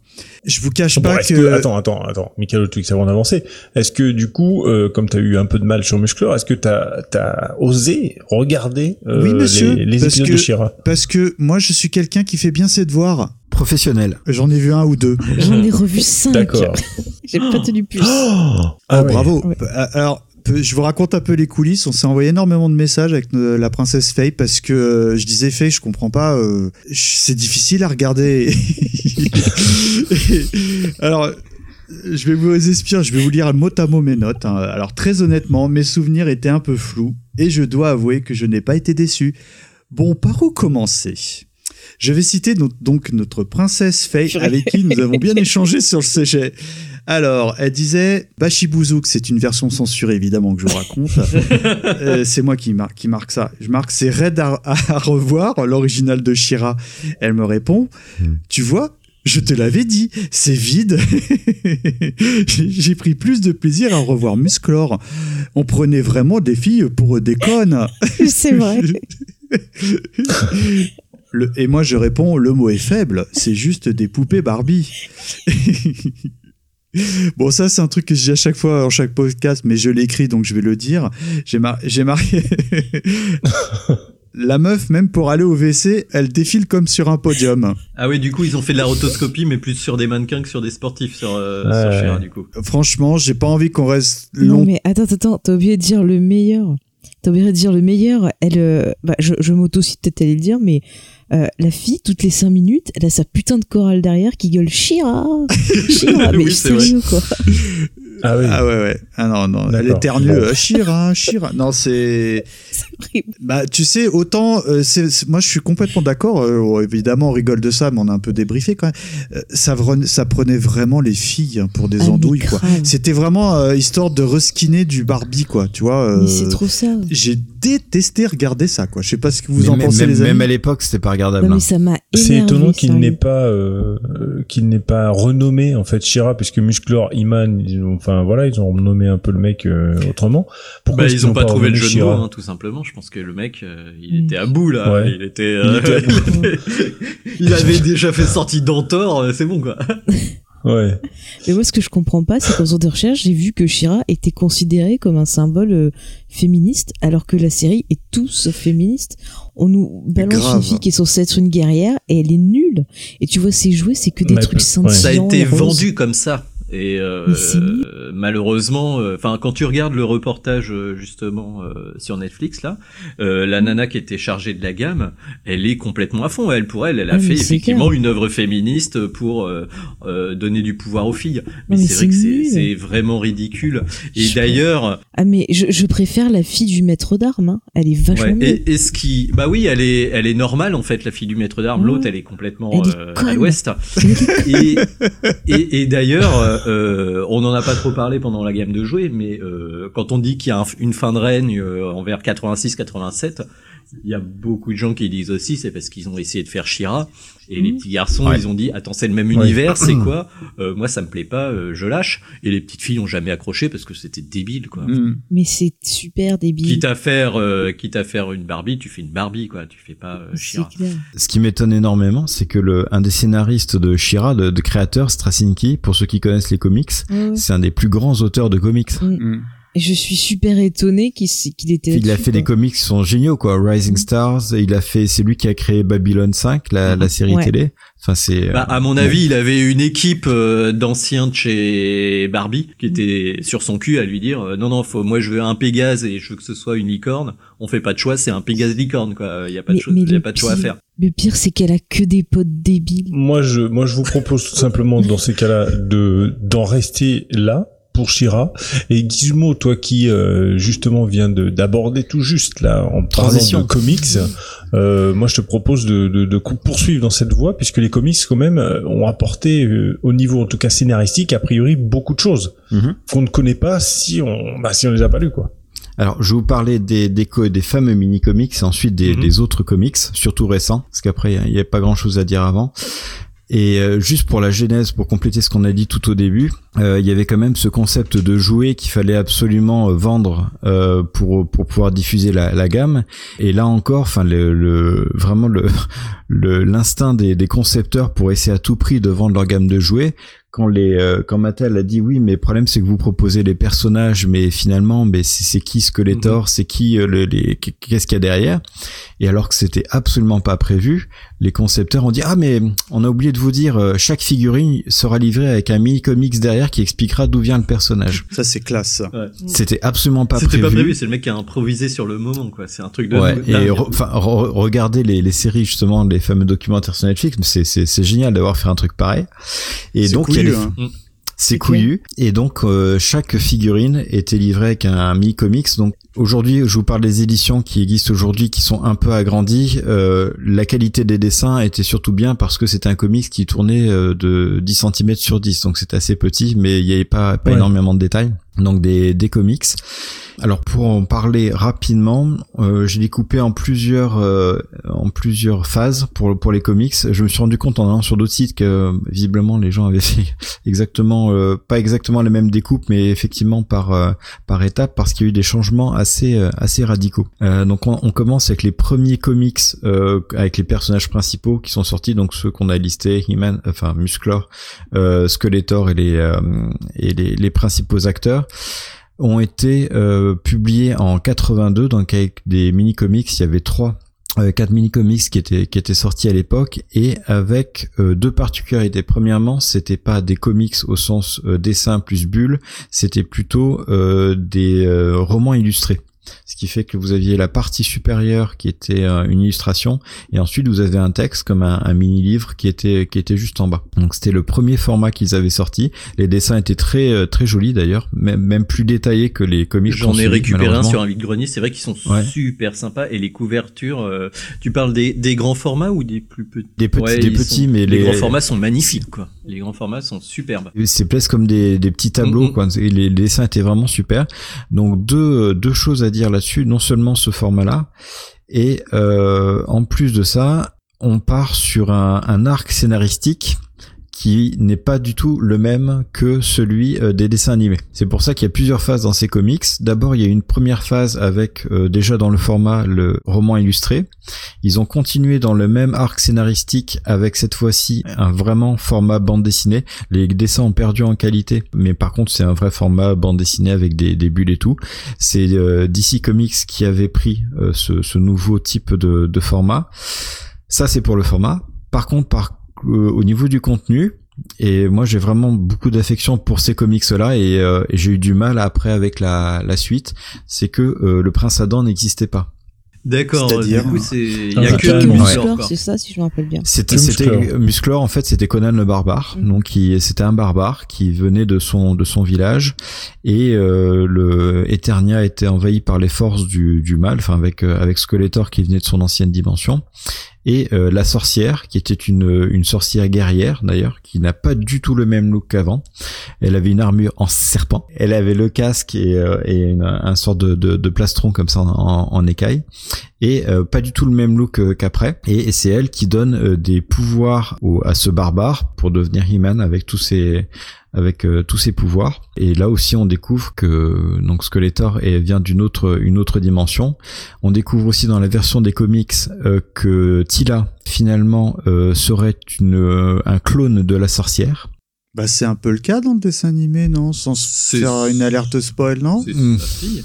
C'est sa fille dans ah, la C'est sa fille. Ah, c'est sa fille. là, là, c'est là, c'est un clone. Donc, il y a tout cet arc-là qui enchaîne. Ensuite, on passe à une nouvelle phase la phase, elle, elle commence en 1983 et elle se synchronise avec les dessins animés. Et là, ils font un reset total sur la série. Finalement, ah, euh, quitte le, barbare et, tout. Finalement, c'est le prince Adam qui arrive et qui sort l'épée pour devenir euh, pour devenir euh, Musclor. Donc on change, ils ont complètement ben, effacé ce qu'il y avait avant. la sorcière du coup devient la sorcière telle qu'on la connaît aujourd'hui avec son costume, sa transformation en, en aigle. Du carnaval de Rio. c'est ça. C'est ça. Et donc euh, là, on, bon, on arrive sur tous les personnages qui vont être présentés dans les dessins animés. Donc Fisto, Geldor, le bourdon, donc euh, l'insecte, Orko qui arrive aussi. Euh, à ce moment-là. Donc ça c'est pour l'année 1984 qui fait ce changement scénaristique. Ensuite ils ont décidé d'étendre la gamme avec de nouveaux clans qui arrivent. Ils vont synchroniser ces nouvelles euh, mini nouveaux mini comics avec l'arrivée très rapide de la série euh, Shira. Euh, donc ils vont sortir du coup les comics de Shira qui sont d'une qualité pire que la série animée. Qui va sortir sous le nom Princesse de pouvoir. Ah, ils sont ils, bien, ils sont là, ils, ils sont vraiment vraiment pas terribles. Et par contre euh, la partie Horde avec Hordak elle sera euh, euh, publiée dans le même format que les, les maîtres de l'univers. Et c'est là un peu la, la trahison c'est que Hordak normalement c'est l'univers de Shira alors que d'un point de vue jouet et comics Hordak c'est euh, clairement avec Musclor qui qui se bat Et ensuite, vous avez d'autres. Donc là, on commence à être un peu loin. Maintenant, dans les maîtres de l'univers, on sent que l'arrivée de Shira a donné un, gros coup de frein. Euh, les, les dessins sont vraiment pas terribles, de, moins en moins bien d'ailleurs. Arrive euh, l'arrivée des, euh, des hommes serpents qui viennent compléter la, série. Donc on présente les personnages principaux des hommes serpents. Il y a Moduloc qui arrive, il y a War Machine aussi qui, arrive dedans présenté dans, ces, dans cette série. Oui, du coup, c'est à ce moment-là que en fait euh, la série animée s'est arrêtée et du coup Ouais. ça a tout passé sur les comics euh, qu'on n'a pas eu vraiment nous en France a priori. Exactement. Et, et après, il y a des comics que nous on n'a pas eu et qui, alors ils ont, donc là, on va en parler après pour ceux qui présentent le, le film. Euh, ils sont vraiment à- à- un peu à, à bout là avec la, la série Maître Univers et, et Shira. Et du coup, ils veulent absolument miser sur le film de la canon qui va sortir. Richidé. Et donc ils vont. Et, Richidé. Tellement bien et donc ils vont ils vont sortir des euh, des personnages directement issus du film de la canon et donc avec les comics qui vont euh, qui vont aller avec. C'est vrai qu'on en a pas parlé pendant les jouets, mais les jouets issus des films sont vraiment pas géniaux non plus quoi. Hmm, c'est vrai. ouais. Non. Oh mon dieu, je les ai vus en photo. Ça Mais Bah, moi, je savais même pas qu'ils existaient. Si si. ils Euh, existent. encore une fois, je salue euh, notre copain euh, Patrick de Toy Kitsch qu'on avait reçu l'année dernière, qui m'a envoyé euh, différents sets, euh, gammes, catalogues, tout ce que vous voulez. Ah, ils sont pas terribles. hein. Il a raison, Nico. C'est c'est pas des jolis jouets, quoi. Non. Et il n'y avait pas ce côté vraiment euh, massif que qu'avaient les anciens en jeu. Oui, ils ont, ils ont même fait un peu un peu plus fin. Et puis de toute façon, il y avait un désintérêt. je oui, pense, voilà, en plus, euh. euh, ouais. Ensuite, il y a eu deux phases supplémentaires, bah, ce qui correspondent aux, aux différentes tentatives de, de reboot de la de la série. Une phase de mini comics qui a daté de 91 à 92 avec euh, la série He-Man. Donc c'est, on parle plus des maîtres univers, c'est He-Man tout court. Euh, He-Man dans, Dans l'espace pour les Ah, intimes. Aïe, aïe, aïe, aïe, aïe. Je, je, on Et là, après. et, et là, c'est une catastrophe absolue. Même C'est les sorti en mini-comics comics. C'est sorti en oui parce que En les premier. personnages étaient euh, donc euh, bah ils, ils ont sorti les mini comics avec.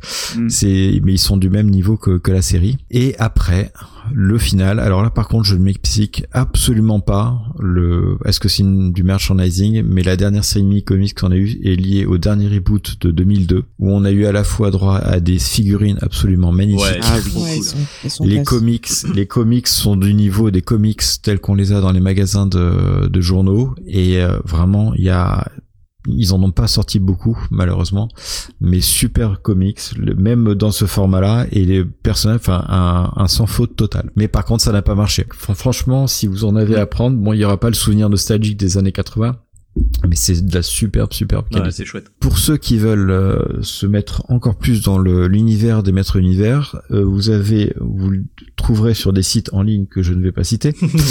Donc c'est les aux éditions euh, Dark Horse. Vous avez plusieurs recueils, ça vaut dans les euh, dans les 30 euros par là. Vous avez un recueil qui s'appelle He-Man et les maîtres de l'univers, euh, le recueil de mini-comics. Donc vous les avez tous, il y en a à peu près pour 800 pages. Oh la vache. Et vous avez euh, vous avez l'intégrale des mini comics de la série originale euh, des Maîtres de l'univers. Vous avez euh, les quelques comics de He-Man dans l'espace pour ceux qui sont curieux. Et vous avez ce qu'ils ont osé sortir sur Shira. Magnifique. Euh, c'est c'est j'ai l'impression de lire euh, une bande dessinée sur mon petit poney. Oh C'est- là là. c'est c'est- c'est très très très très difficile. C'est ils prenaient vraiment, je pense, les filles pour des idiotes. Et par contre, pour la fin, vous avez les fameux euh, mini comics qui venaient euh, avec les personnages dans la série des années 2002. Et là, c'est du grand art. Par rapport à tout ce que tu as dit, euh, il y a quand même eu vraiment une, une, une exploitation finalement de, de l'univers assez riche finalement et plus intéressante euh, que les dessins animés, Ah bah largement. ouais. plus profonde quoi. Oui, la- largement. Mais les, les, les dessins animés, c'est vrai que finalement, ils ont utilisé quand même des publicités, mais dans les, les comics, surtout les, les derniers des années euh, 2000, on est allé beaucoup plus loin, il y avait plus de moyens et tout, et il y avait des vrais auteurs, et, c'est Oui. vraiment très bien. C'est ça quoi. qui fait la différence quoi. D'accord. Bah c'est beaucoup une vraiment euh, quelque chose de très riche finalement euh, nettement plus riche que que la source, on va dire, clairement. Alors, on va passer à une ensuite à une partie qui concerne la, la, la suite de la série, la- les, on va dire les séquelles de tout ça. Euh, et euh, je vais laisser le- la parole à Michael Twix qui va nous parler du fameux film de la canon qu'on connaît tous avec euh, le grand et le beau Dolph Lundgren. Qui d'ailleurs, euh, euh, Dolph Lundgren à cette époque-là euh, n'aurait pas fait euh, pas le figure dans Commando. Ah, Mais tu sais qu'il y a un lien, il y a un lien plus direct avec Commando parce que et, et en plus un lien avec Code Quantum. Attention, l'actrice qui le fait euh, Code la- ouais ouais, l'actrice qui fait la fille du maître d'armes, elle est mariée à Scott Bakula qui joue dans Code Quantum et Oui. elle a joué dans Et euh, non non. Tout au bout de l'univers existe une planète où règne un être totalement maléfique. Et il n'y a qu'un homme qui ose le défier. Ils sont lancés dans un combat à mort. Une bataille qui les conduira à travers les cieux. Arrêtez-le Une bataille qui se terminera. Je veux qu'on les attrape et qu'on me les amène Sur la surface. Police Plus personne ne bouge De la Terre. Je crois que je vais avoir besoin de renfort. Vous nous montrez le chemin? Bien sûr. Non.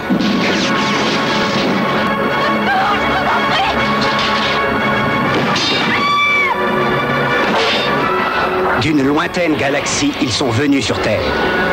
Dolph Lundgren et Musclor. Frank Lagella et Skeletor. Eux seuls ont le pouvoir d'être les maîtres de l'univers. Alors les amis, moi je vais pas vous faire l'affront de reparler du film qu'on a plusieurs fois évoqué. Je crois que Gizmo, tu l'avais déjà évoqué Oui. lors de notre IRL. Euh, en plus, Ouais, on avait fois, ouais. les amis de VHS, donc la canon, gna gna gna, molana, bref. Ah, tu fais hyper bien, vu, je le tiens bien, je me suis entraîné. Ouais. Ah ouais, grave. Quand t'as dit la canon, Ah, là, ça y est, c'était- je, le tiens. ouais. Alors, le ca- euh, Commando, c'est le meilleur film du monde, etc. Euh, Mais il a raison. hein. J'adore. Bisous, Ouais. Creepers. Et euh, du coup, euh, bah évidemment, je vous invite, euh, si vous voulez vraiment euh, un détail complet euh, sur le film, bah, d'écouter les différentes productions de, nos frères, de nos amis de VHS et Canapé, parce qu'ils en ont parlé par deux fois, ma connaissance, hein, sur leur spécial Canon et sur leur spécial Dolph Lundgren. Je pense qu'ils refont un petit, un petit éclairage sur le film. Mais j'ai voulu prendre cette rubrique. Pourquoi? Parce que figurez-vous que je n'avais jamais vu le film. Et oui. Oui, Ah bon je l'ai vu pour Quelle les honte. besoin du podcast. Quelle chance Ah. Alors, Découvrir ça. Alors alors, verdict. Et évidemment, je l'ai regardé avec mes enfants parce que sinon c'est pas drôle, quoi. Je l'ai fait, je leur ai fait Pauvres tester. enfants, j'appelle la DAS tout de suite. Alors oui, on sent que le film quand même est financièrement fauché, hein, surtout sur la fin. Mais euh, j'a- j'attendais vraiment une scène, on est complètement dans le doigt. Moi, je l'ai pas trop ressenti, hein, le côté où euh, les- voilà, il y a plus rien. euh, on prend le, le, le mec qui était à côté, vas-y, fi- filme-nous un truc vite fait pour clôturer la fin. Euh, ce qui est largement évoqué dans les différents podcasts. J'ai pas eu ce sentiment. C'est- Je trouvais que bon. On voit qu'il y a, comme on dirait aujourd'hui, un downgrade, tu sais, une, une baisse euh, Une baisse de régime. hein, une- ouais, quand même. non, mais même qualitative à l'écran, mais parce que j'ai focus par rapport à ce que j'avais déjà entendu. Mais honnêtement, quand tu le sais pas, ça passe quoi. Donc, euh, bah, je vais être honnête avec vous, je m'attendais vraiment à une énorme bouse, mais à mon grand étonnement, bah, je l'ai trouvé très sympathique. Je me suis pas du tout ennuyé quoi. Euh, les personnages principaux sont là et évidemment euh, Dolph fait, fait un très très bon musclor, euh, je trouve quoi. Ouais, il y a un... Ah. Ouais. Ouais, il y, a- il y a quand même, enfin, le, le film, c'est c'est vrai que c'est pas une bouse énorme, mais bon, déjà, les Maîtres Univers, ça s'était un peu tassé à l'époque, mais si les fans des Maîtres Univers voulaient voir quelque chose, c'était Eternia. Ah oui.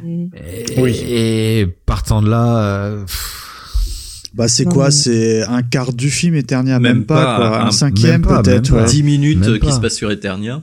Et c'est un désert avec euh, une salle du Justement, trône. euh, j'étais parti sur cette idée parce que vous l'aviez déjà Mhm. cité dans différentes émissions.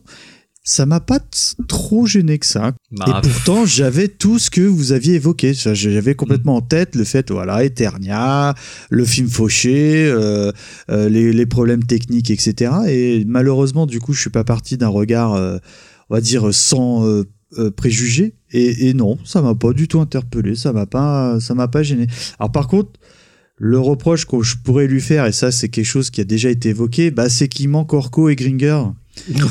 Alors, oui. On s'en fout de Et ça, dans un des reportages que tu vois sur Netflix, euh, c'est expliqué bah, tout simplement parce que d'un point de vue technique, c'était un peu dur de les, de les incruster ou de les, ou de les, ou de les penser. Quoi. Donc, Ouais, les- ils ont- sur, ça sur cher, les quoi. ébauches, je crois qu'ils étaient prévus et je crois même que Shira était prévu dans le film, hein, euh, histoire de rajouter une petite anecdote. quoi. Il me semble avoir lu qu'au début, le scénario, ils avaient prévu d'expliquer que Musclor était à moitié terrien et euh, ça- ils auraient lancé une intrigue qui aurait poussé Musclor à venir sur Terre pour euh, protéger en gros cette. euh, cette Ceci dit. Musclor est à moitié terrien. Il est à moitié terrien, sa mère est Parce terrienne. que c'est Oui, expliqué dans le premier terrien. épisode, là, quand sa Mhm. mère, elle, elle fait dans le, le truc à penser, là, Oui, à la elle strange qu'elle là. était une, une astronaute. Mhm. Et du coup, ils voulaient garder ça dans le film et apparemment, bah, ça a été viré. Mais je veux dire, Mm. honnêtement, c'est une mauvaise adaptation. Mais le film, il est quand même plaisant à regarder. Enfin, moi, je sais que je- Voilà. j'adorais le mater enfant. J'ai usé la cassette. Je me suis éclaté le voir plein de fois, quoi. Alors, oui, on est sur un vrai nanar, hein, soyons honnêtes, Ouais. mais Mhm. qui se laisse vraiment regarder. Et rappelons un petit peu la définition du nanar, c'est un film qui, Un mauvais film sympathique. voilà, c'est un mauvais film sympathique, comme Voilà. le disent les podcasts de Nanarland, et j'en suis totalement convaincu. D'ailleurs, quand tu tapes les maîtres de l'univers, le film ou je sais pas quoi, sur euh, Internet, c'est l'affiche de Nanarland qui sort dans les premiers résultats. Donc, euh, par contre, tout à fait entre nous, les amis, euh, euh, mes kids, hein, ils ont pas du tout aimé. Non, Voilà. mais ça m'étonne pas. Ils ont, ils ont plus l'âge. hein. c'est pas surprenant. ont- ouais. Bah, je sais pas. Moi, j'ai trouvé ça plutôt sympa. J'ai, Ok, d'accord. Je t'enlève euh, les mots de la bouche euh, pour euh, te demander s'il y avait, euh, s'il existait d'autres, euh, du coup, euh, adaptations, spin-off, séquelles, préquelles, je ne sais quoi encore. Alors, on va faire vite, hein, parce qu'on commence un petit peu long. oui, hein. c'est juste pour les citer. Alors là, douleur parmi la douleur. Euh, Non, fais vite, Ah là. ouais, ça c'est le pire du pire, je crois. Iman, euh, les héros du futur ou je sais plus quoi, Musclor Le dans- héros dans- du futur, ouais, c'est Le, ça. oh là là là. Les- Ouais. C'est en plus c'est une prod chalopin les enfants hein, quand Ah même. bon ça se voit. hein. Ouais. Mais c'est du live, c'est un dessin animé, c'est quoi? Non, c'est un dessin animé. J'ai vu le premier épisode ou euh, enfin l'épisode que j'ai trouvé parce qu'il y a très peu de sources Mhm. et c'est euh, c'est moche. On dirait. euh, vous vous rappelez du dessin animé un peu Silverhawk Oui. dans, Ouais. dans le graphisme, euh, mais c'est- pas beau. C'est Ah ouais, voilà. Et puis Musclor et Skeletor sont tous maigrichons. Ah ouais. C'est. Non, c'est On est beau. passé de culturiste à des. Un personnage lambda. euh, Enfin, c'est. C'est C'est terrifiant. C'est nul. c'est- Ah non ouais. mais c'est le mot est faible. Voilà, suivant. Ça a plus rien à voir. Si voilà, honnêtement, dans tout ce qu'on a évoqué et on a, il nous reste deux dossiers depuis le début de ce podcast. Ça, c'est le plus mauvais, mais de loin quoi. C'est euh, Musclor dans C'est le futur. C'est c'est- ah là, là, on est tous d'accord, je pense les amis. hein. ouais, ouais. C'est très mauvais, bon. mais je dirais que Shira est encore pire. Ah non, ah non, Ah, je suis pas pour d'accord. moi, c'est une souffrance, c'est une blessure. Ouais. Même le graphisme, il est épouvantable. Euh, Tu reprends un vieux Musclor de 82, je sais plus combien, c'est propre. Là, c'est épouvantable quoi. Ah non, mais c'est très très moche, je suis d'accord. I am Adam, Prince of Eternia, defender of the secrets of Castle Grayskull.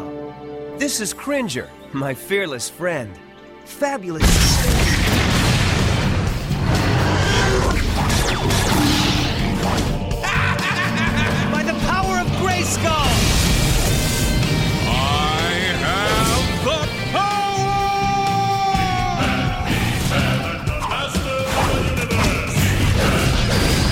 Euh, on fait un petit saut, donc euh, là, euh, de 91, euh, 92, la licence était un petit peu en pause parce qu'ils se sont dit, voilà, attends, on va calmer le jeu parce que là, on a un peu, on a un peu déconné pour être poli.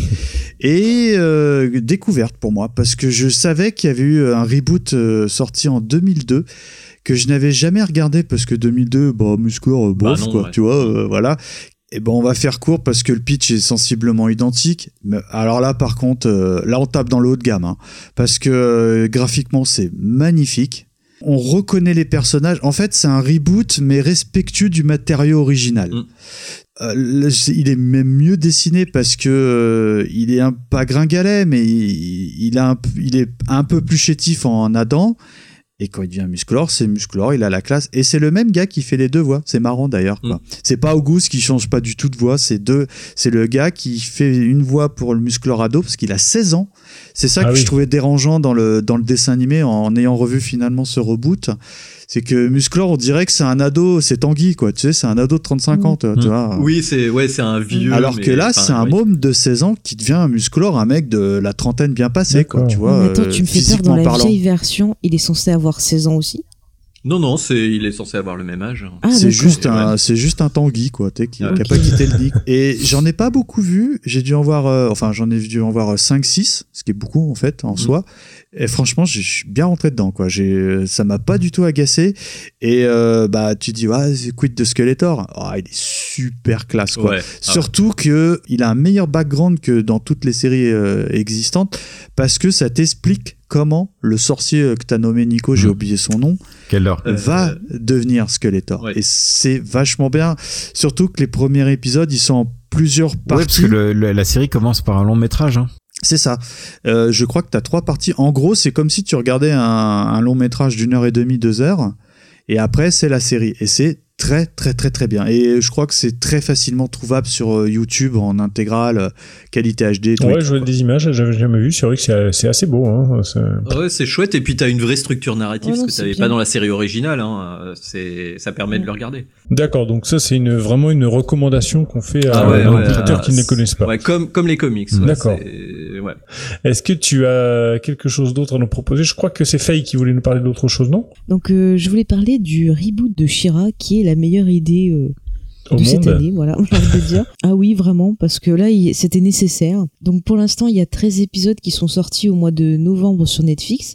C'est une production Netflix et DreamWorks. Et euh, Mm. la série, en fait, a été faite par euh, Noelle Stevenson, qui est en fait une auteure de comics et qui a travaillé sur un comics bien sympa qui s'appelle Lumberjane, qui a un côté un peu Gravity Falls, donc euh, sur des adolescentes euh, qui font un peu des trucs de scout et tout ça. Donc c'est quelqu'un qui maîtrise bien le sujet de l'adolescence. Et pourquoi j'ai aimé ça? Bon bah déjà ça reprend les grandes lignes de l'univers. Donc on a Adora qui euh, au départ a été euh, élevée dans la Horde et qui va découvrir ce qu'est vraiment la Horde et qui va décider en gros de s'opposer à elle et elle va se découvrir euh, un super pouvoir parce qu'en fait elle est Shira donc la princesse guerrière et ce qui est cool avec cette série c'est qu'on a vraiment une série qui est très très bien écrite qui a Ah oui. beaucoup de, de thèmes très intéressants donc c'est une série qui est féministe mais je trouve féminisme dans le côté très positif, c'est-à-dire qu'elle va apprendre à s'assumer, à apprendre ben, qui on est, ce dont on est capable, apprendre aussi euh, à vivre avec les autres. Euh, Il y a beaucoup de diversité, que ce soit physiquement, on va avoir des, des filles qui ont un physique euh, normal, des filles rondes, on va avoir aussi de la diversité, on aura des personnages LGBT, donc euh, vraiment il y a beaucoup de thématiques actuelles. Il y, a- il y a deux, il y a deux princesses lesbiennes, hein, il me semble. hein. Mm.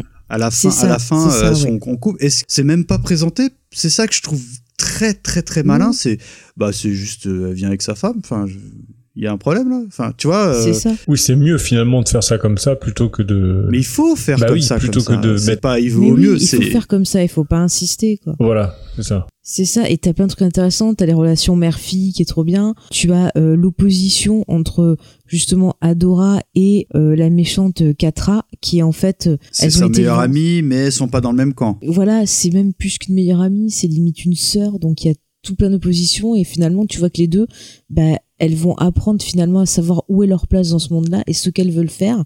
Et je trouve que pour des petites filles, même des petits garçons, enfin pour tout le monde, avoir des séries comme ça positives qui vous montrent que bah il y a pas de mal à être de telle façon et tout tant que toi tu l'assumes et que t'es heureuse et que ben tu voilà tu, tu utilises euh, ta personnalité pour faire tes propres choix et vivre ta vie comme tu l'entends. D'accord. Je trouve que vraiment elle est super bien faite cette série. Ouais, puis c'est plutôt, c'est plutôt joli, je trouve.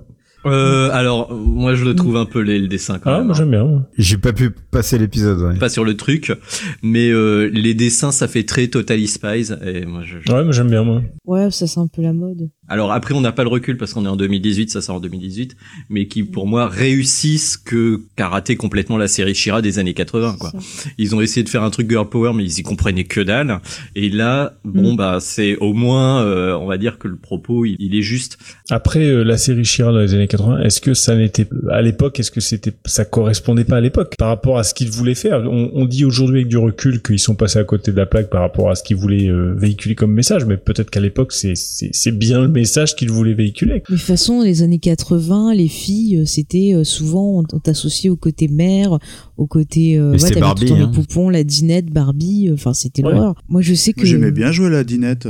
Bah, Moi, je faisais des potions magiques. contre les dinettes, Faye, Moi j'ai rien d'abord. contre, La je dinette, la on marchande. nous l'associait avec le côté Bah oui. genre euh, tu dois être euh, Moi, je joue au je docteur. sais pas tu vois tu vois la maman tu joues à plein de trucs mais moi je sais que j'ai jamais enfin Moi, je sais qu'avec mes Barbie, j'ai jamais joué euh, comme ça. Moi, je les faisais se bastonner, elle bastonnait le Ken. Enfin voilà, c'était le baston total. Quoi. Je dis, moi, j'étais violente. Se prenait des roustes. C'est sur ces mots que nous allons euh, poursuivre parce que ce baston général entre Barbie et Ken. Merci Faye donc pour cette comment dire cette explication, ces détails sur la- le reboot de Shira sur Netflix euh, qui vaut sûrement le détour. Ah oui, il faut voir. Ah ouais, non, mais je confirme, hein, parce que, euh, bon, moi, en mode, euh, bon, bah, tiens, ça tombe bien, oh, on parle de Musclor, il, il s'avère qu'ils sortent un truc euh, Bah ouais. de, l'u- de l'univers. Bon, bah, je vais regarder pour dire, bon, bah, voilà, je l'ai vu, Shira, c'est de la... J'ai adoré, quoi, mais j'ai adoré, Euh, sans mauvais jeu de mots, parce qu'elle s'appelle Adora. Et honnêtement, euh, euh, voilà, le, le truc à Rocco, c'est Shira. N'en dites Ouais, pas plus, aussi. je pense que vous nous avez tous donné envie de regarder euh, le reboot de Shira. Bah, apparemment, euh, Gizmo est pas d'accord, parce mais, qu'on en a, a échangé, on a échangé et je suis curieux d'avoir ton Mais- avis, justement, Mais Gizmo. écoute, le problème, c'est que apparemment, je suis peut-être allé un peu vite parce que honnêtement, j'ai pas pu passer le cap du design. Je- ça, Ah. ça m'a. Ah, mais je peux- je peux entendre, Ça m'a hein, vraiment piqué hein. les yeux et j'ai même pas voulu regarder un épisode. Je crois que j'ai arrêté au bout de 10 minutes. Eh bien, on, on finit sur une bonne note, en effet, donc avec ce fameux reboot de Shira sur Netflix, euh, conseillé et approuvé par euh, une grande partie de la A-Team. Il est temps de terminer ce podcast spécial Noël qui nous a emmenés vers des terres euh, lointaines, hein, entre Eteria, Eternia, euh, Moussor et Fisto. Euh, nous sommes allés euh, voir Shira Shirapa. Euh, on est vraiment, on a voyagé partout dans le temps et l'anatomie humaine. C'est dommage, on n'a pas parlé du téléfilm de Noël qui est beau, qui est magnifique, qui est nul. Oh non, Oh, non. là, je pense On va- on va qu'on- arrêter là. on, on a Il parlé que suffisamment Wars, de choses mauvaises. Oh. Euh, on va pas non plus en rajouter une couche. En tout cas, je vous souhaite à tous un très très joyeux Noël, bien sûr. Profitez bien des fêtes avec votre famille, avec vos amis. Je remercie tous mes chroniqueurs ici assis autour de cette table virtuelle, Mika de Twix, Faye, Gizmo et Nicolas. Et puis, on vous laisse euh, tous ensemble dans la joie et la bonne humeur. euh, et euh, on vous dit au prochain podcast. Vous pouvez nous suivre, bien sûr, sur les réseaux sociaux, Twitter, Facebook, et puis sur notre site www.itislepodcast.fr. On est super nombreux. N'hésitez pas Trop non plus à aller sur notre site audioactif.fr. Allez, salut à tous et à très bientôt. Ciao, ciao. Bye bye. Joyeux Noël.